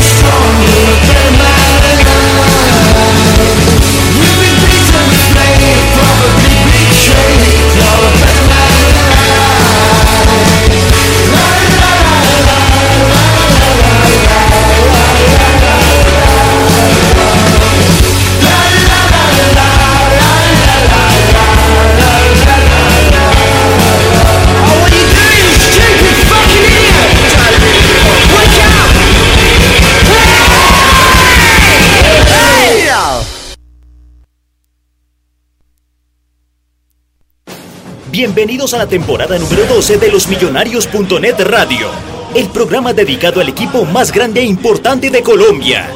Todo el análisis deportivo, todo el análisis institucional y todo lo relacionado con la mejor hinchada del mundo lo va a encontrar en la temporada número 12 de los Millonarios.net Radio. Conduce Jorge Restrepo. Acompañan Mauricio Gordillo, Santiago Pardo y Luis Eduardo Martínez. Porque millonarios somos todos. Los invitamos a escuchar todos los lunes desde las 9 de la noche el mejor programa de los hinchas para millonarios por Bicho de Ciudad Radio.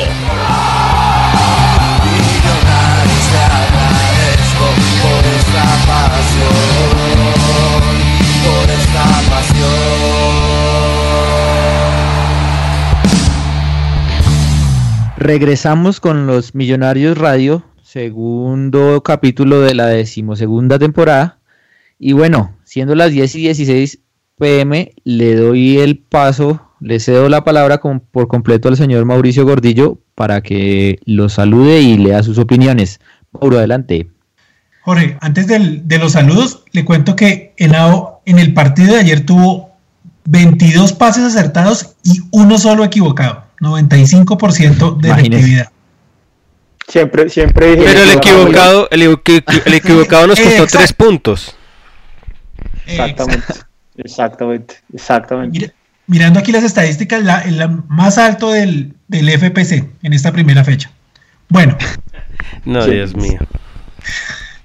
entonces, Juan C. Gómez nos saluda, dice, lo de alguna gente en Occidental ya es inmamable, lo aplauden cuando sale a calentar y ahora lo acaban. Apoyo totalmente al equipo, dice Rolito Oye 77, que está de acuerdo, está apoyando al equipo, pero en desacuerdo con la administración. Steve Vargas y Nelson Rico nos saludan. Dixon Sánchez y la gente de Millonarios Nueva York también están en sintonía con nosotros.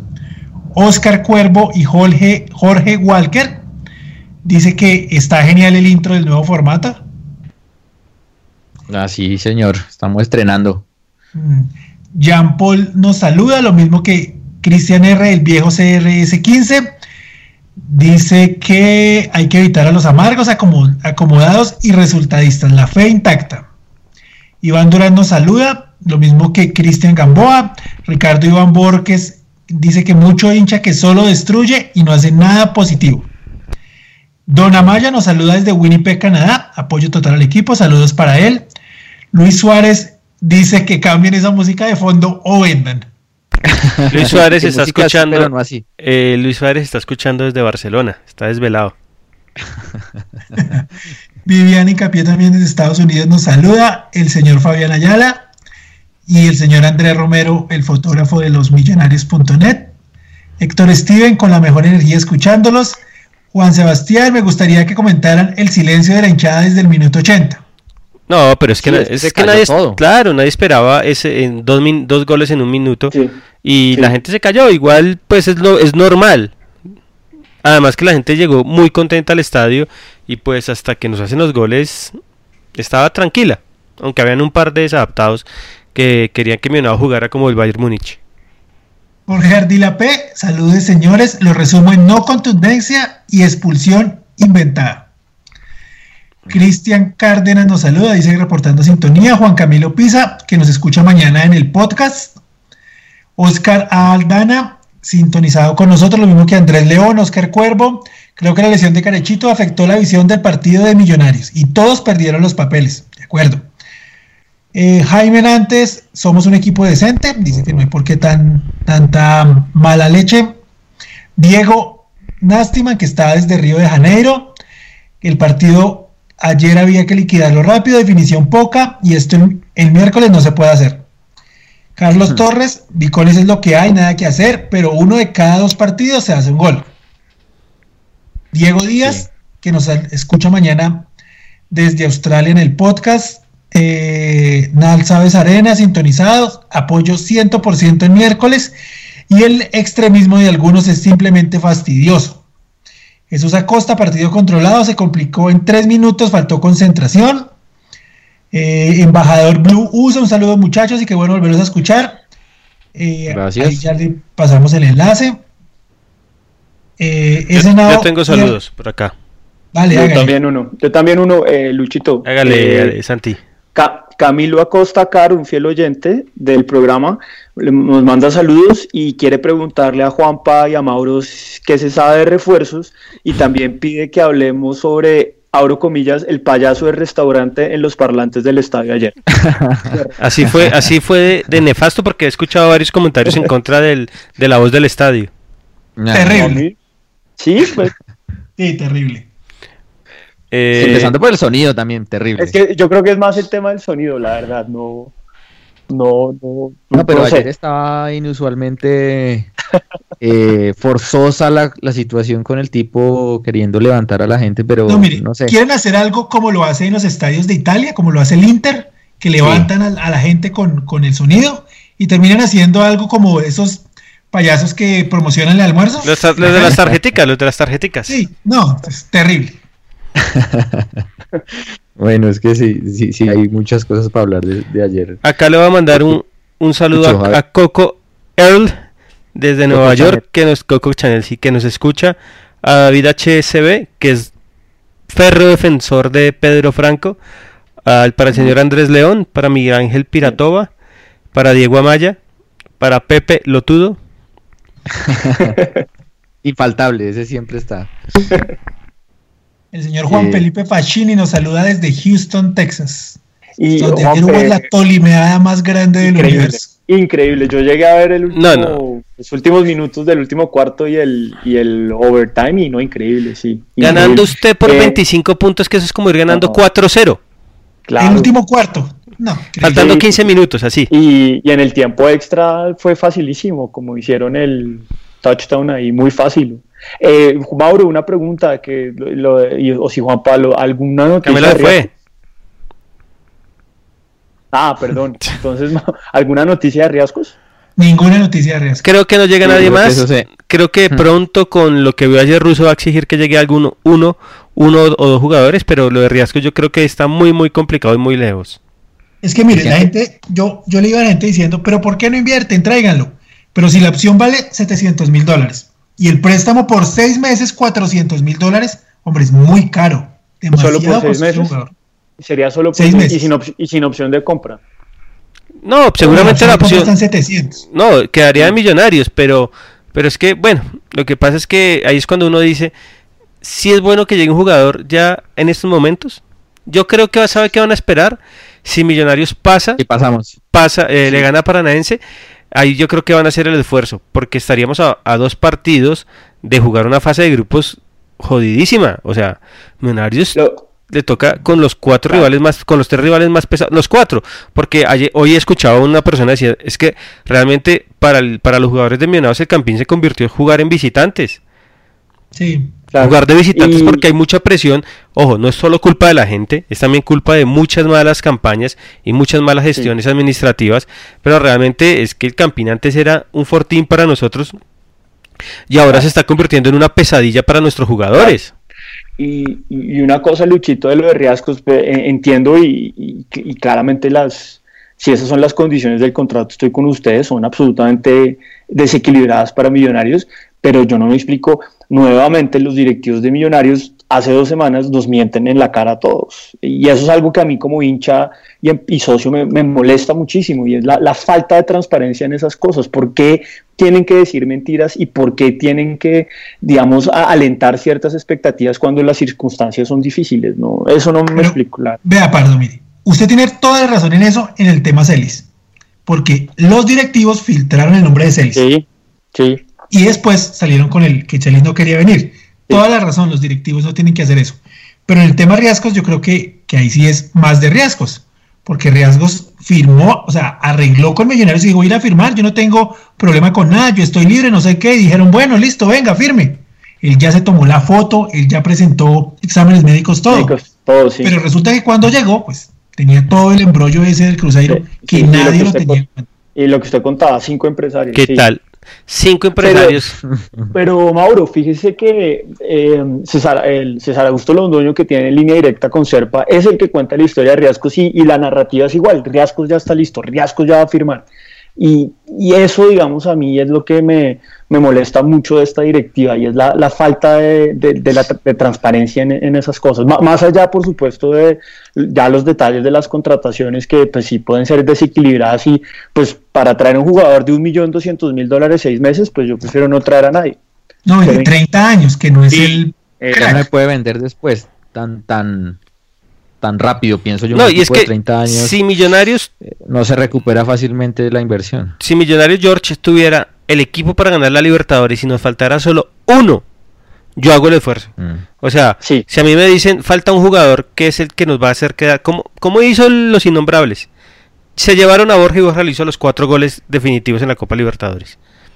Pero yo creo que Millonarios este es un equipo que está en formación todavía y creo, y eso sí se lo pido a la gente, ténganle paciencia, o sea, Dios quiera que pasemos el, el, miércoles, clasifiquemos, pero si no, hay que tenerle paciencia porque este equipo es un equipo joven con buenos jugadores.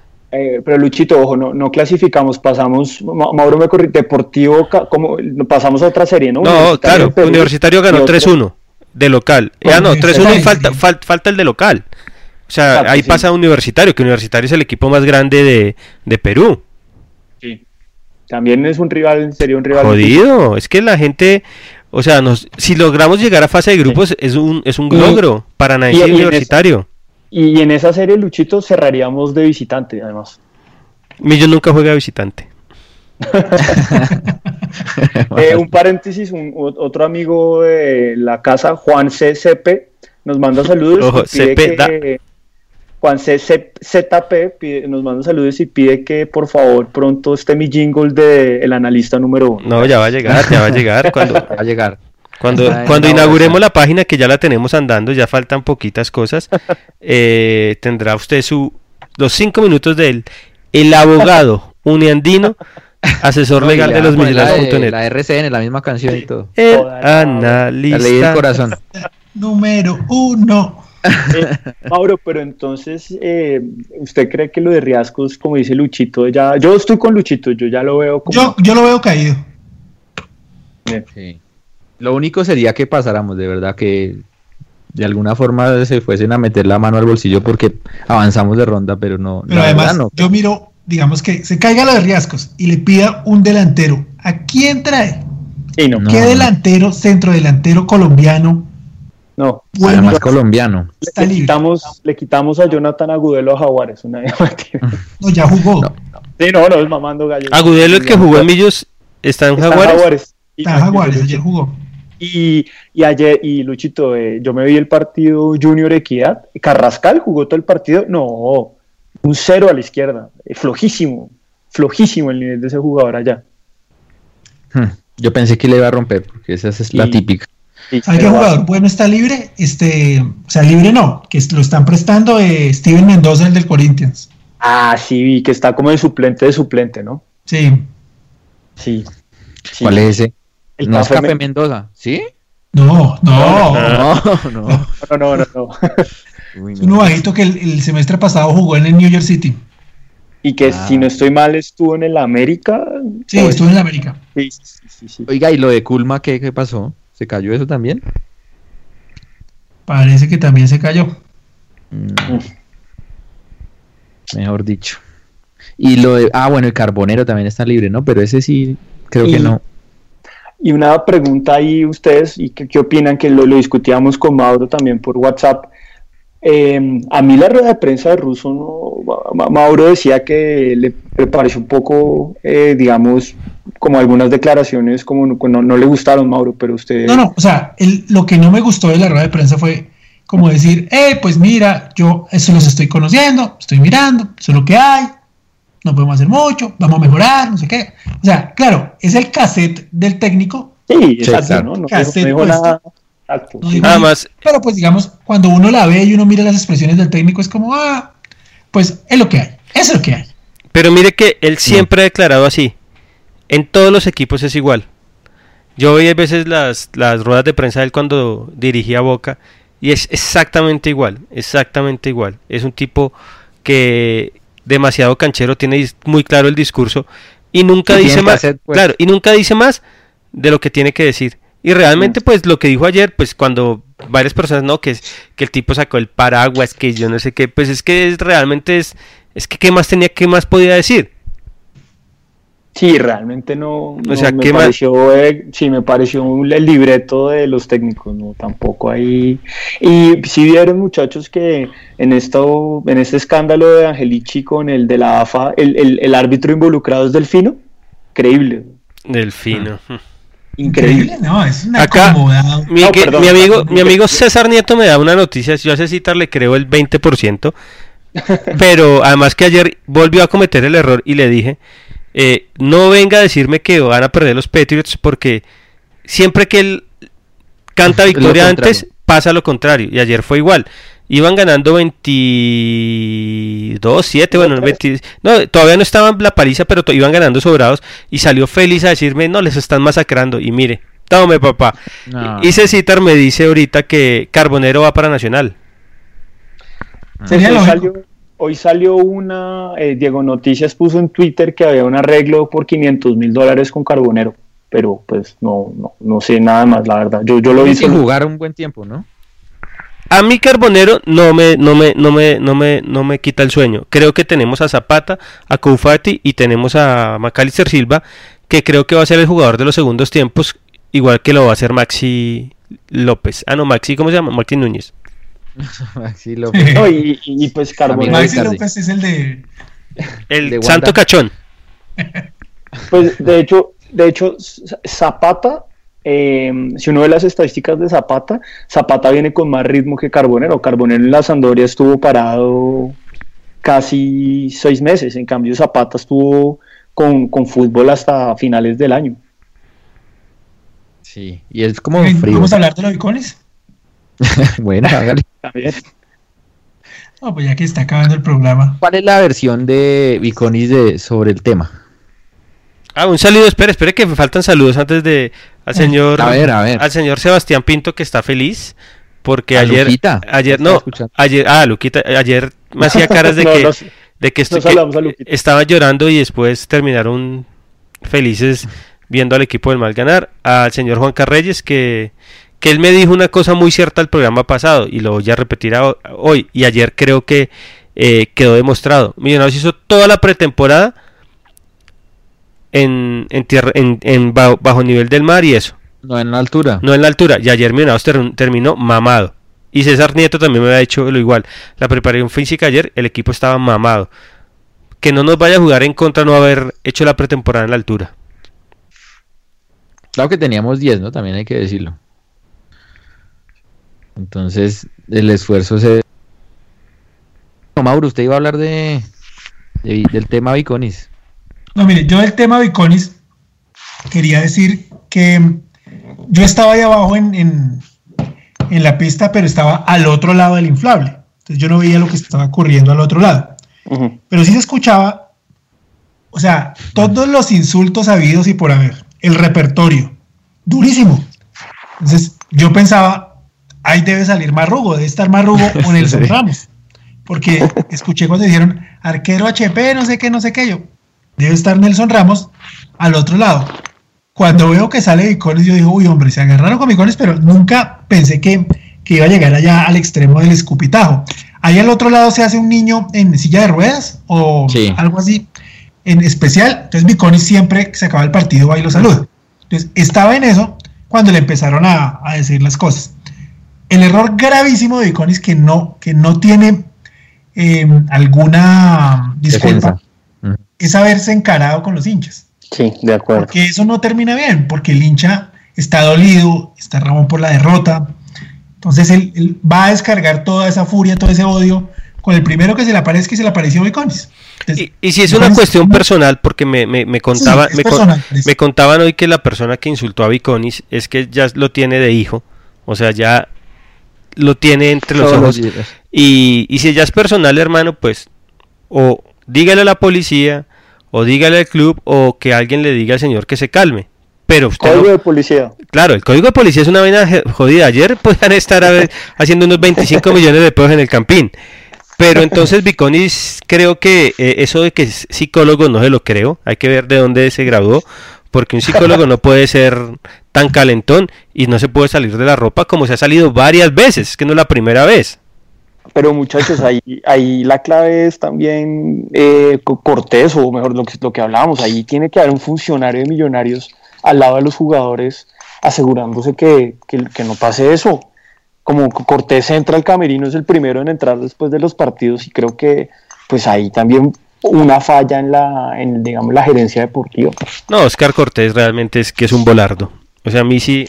igual es, Lucho, igual eso es sentido común. Uno cuando también, claro. uno se vaya a meterse a la tribuna. Eso también, pues así no, esté un funcionario. Pensándolo bien, Cortés, lo que pasa es que Cortés se ubica donde no es, porque Cortés se para, pero allá adentro de ahí del Digamos, cuando ya están casi en zona mixta y empieza a mirar que no estén los jugadores, pero debe pararse afuera y entrarlos. Claro, y, y, una cosa que en la que coincido con Mauro que decía en Twitter, eh, el hincha que publicó el video, yo no sé qué tan hincha es, porque además lo publicó editado y no sé realmente qué motivaciones tenía para... Ah, y lo quería difundir a todos lados. Sí, exactamente, exactamente. Afán de protagonismo, sí. exactamente, hay, como una mala leche ahí intrínseca que, molesta bastante. Incluso el, el, ofendido realmente por el escupitajo, yo no sé si ya apareció, si ya se sabe quién es. Eh, ese de pronto hasta tendría razón de difundir una cosa así, pero otro ah. Al lado ¿para qué tanto escándalo? ¿no? Bueno, Incluso yo creo que la persona ofendida no quiso difundirlo porque sabe que los hinchas lo, se la pueden cobrar en el estadio después. Pues, bueno, sí, también, pero... Sí, pero sí, creo que un, igual en Millonarios todas estas cosas es multiplicado por 10, ¿no? Porque esto pues, pasan los escanchas, la gente está caliente, que cualquier equipo es normal ese tipo de cosas, un jugador pues también puede, puede salirse, pero aquí se magnifica todo también. la, la estupidez en, la estupidez de algunos hinchas del vecino diciendo que eso en Santa Fe no pasaba. Y, Yo le sacaron como siete ejemplos. Mauricio y Juan Pablo sacaron lo de Anchico, lo de Preciado, no, eso sí. Pero acuérdense de Mafla con el, con el Chigüiro. Claro. Yo creo que sí también hay que hacerle como un llamado a los hinchas de que es la primera fecha. Es que, yo no entiendo el desborde de la reacción con, con todo. Sí, sí, sí. Sí, sí, también es cierto, no, no. Sí, duele duele perder así, claro, son puntos de local, pero tampoco. Nada más que... Es que no todo es blanco o negro. El partido importante es el del miércoles. Yo ayer le decía a todos, para mí este partido es un entrenamiento, ojalá lo ganemos. Y tuvimos para ganarlo, pero el partido importante es el del miércoles, que usted no se puede equivocar. Y menos tiene que ganarlo. el lío ahí es Luchito, es que lo, lo, que yo le decía al principio, ¿no? no coincido con usted, la, la, digamos, la, el la prioridad es el miércoles, pero, pero pues ayer finalmente en Plata Blanca perdimos de local y seguimos tres puntos en liga y pues eso hay que recuperarlos pronto. Pero claro, pero pues no, no nos vamos a suicidar, Ale, eh, no, no, no, totalmente de acuerdo, Luchito.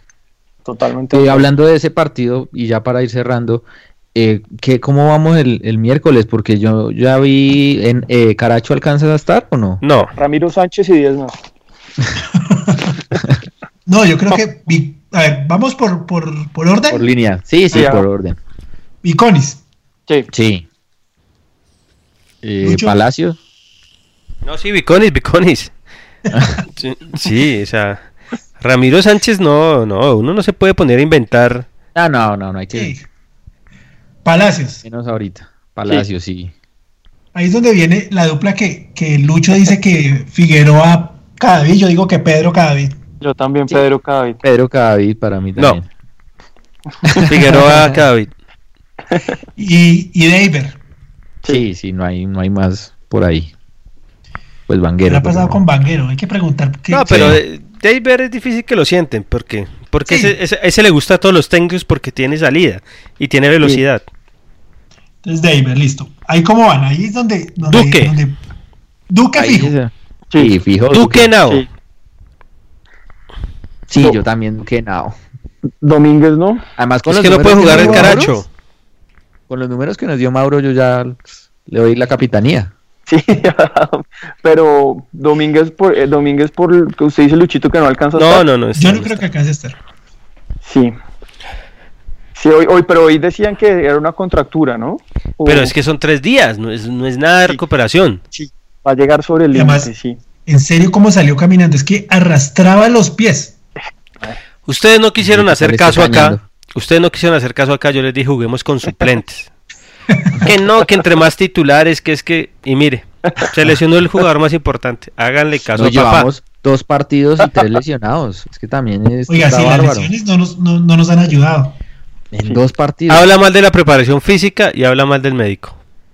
Y también de la suerte, porque algunos han sido golpes, porque la muscular de Caracho listo, pero El Pero- Silva se La- lesionó solo. Cari- La de Silva solo. Solo. de acuerdo. Esa sí El fue. que sí, el que sí me preocupa, eh, eh, Cufati, ¿no? Parece que, pues, no, no, No, no- Cufati, o sea, le pregunté, sí. Jacobo, ¿listo para el miércoles? Me dijo, listo, firme. Ah, bueno, bueno. Esto para verlo por TV. Como boca. Hablemos de los audios. Jorge Mauro se pone bravo. Digamos. Sigamos, sigamos. Listo. Eh, entonces. Eh, Con Fati. No, sí, tiene que, tenemos Bueno, que pero- jugar, hay que arriesgar porque, porque no hay momento, toca jugar. Yo jugaría Duque Now, Sí. no más volantes, digamos así, de ese, de ese tipo. Sí. Maxi Quiñones y Cufati. Maxi Quiñones. No sé, Maxi. Yo, o no sé, Arango.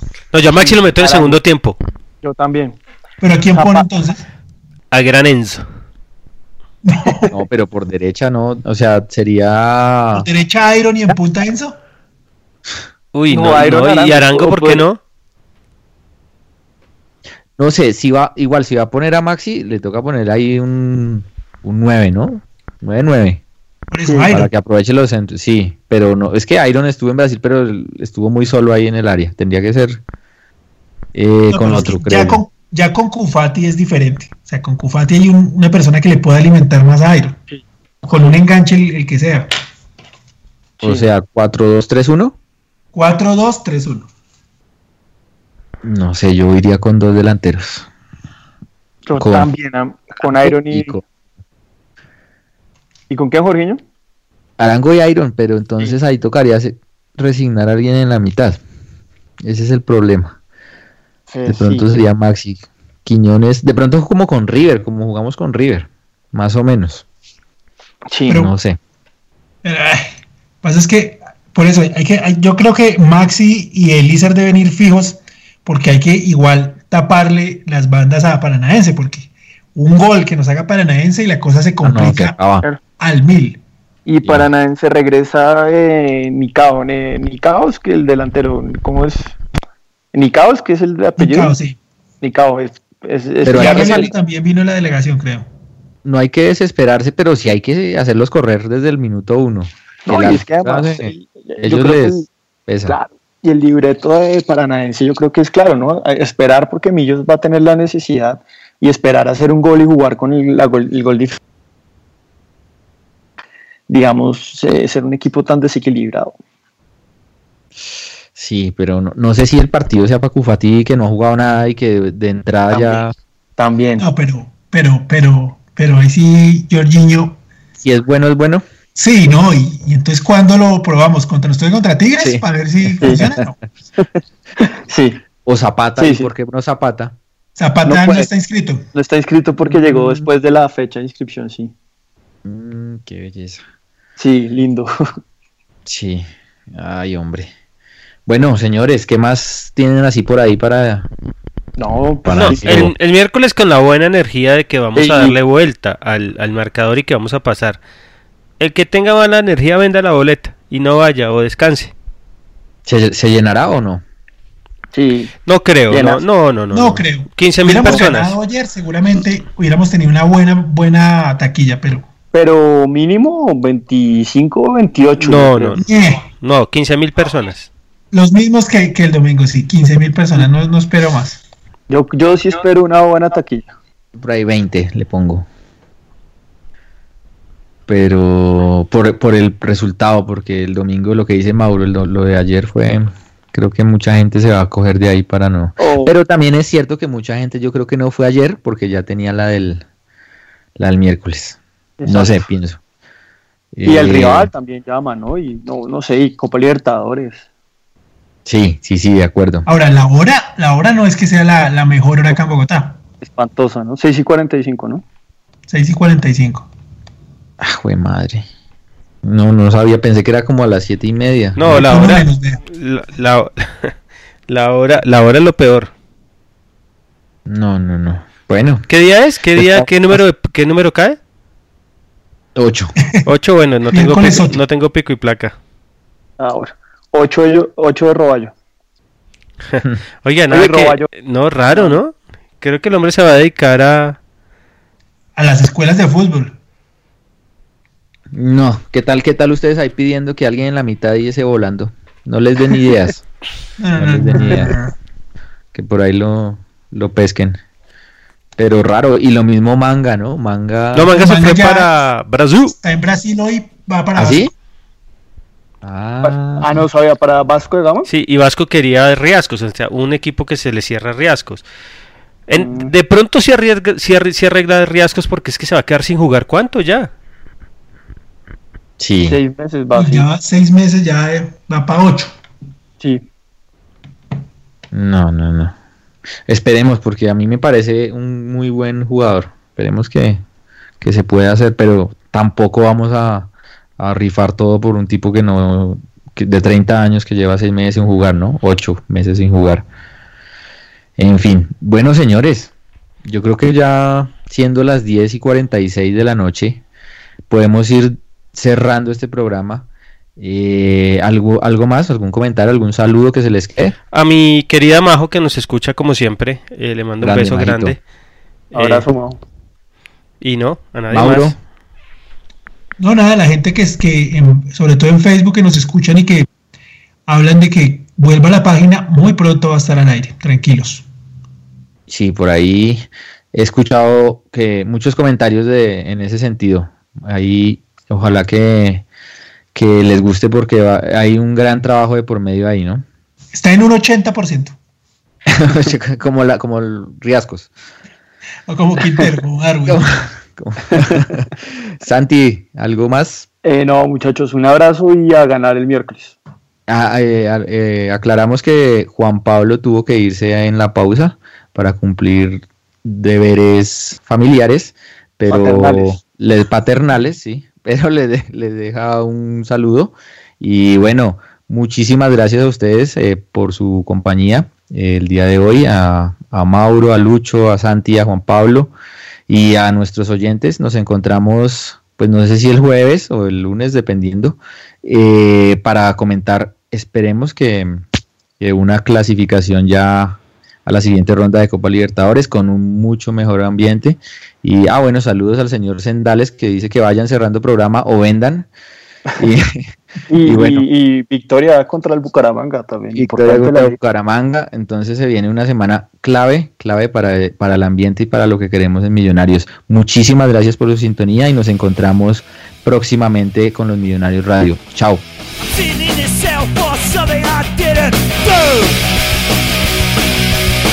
could think of, baby, I think of you. So don't worry, baby, getting back to you. There's gonna be a postal breakout. There's gonna be a postal breakout. There's gonna be a postal breakout. Nada es más importante que tu familia, así que ¿no se merecen lo mejor? Eggland's Best te brinda un mejor sabor y nutrición. En comparación con los huevos ordinarios, Eggland's Best te ofrece 10 veces más vitamina E, 25% menos de grasa saturada y 6 veces más vitamina D, junto con ese sabor delicioso y fresco de granja que a ti y a tu familia les encanta. Todos queremos lo mejor para nuestras familias, entonces, ¿por qué no los mejores huevos? Porque la manera en que tú cuidas a tu familia no tiene nada de ordinario, solo Eggland's Best. Mejor sabor, mejor nutrición, mejores huevos. Cambiarte a Geico es una buena idea, en especial si consideras lo siguiente.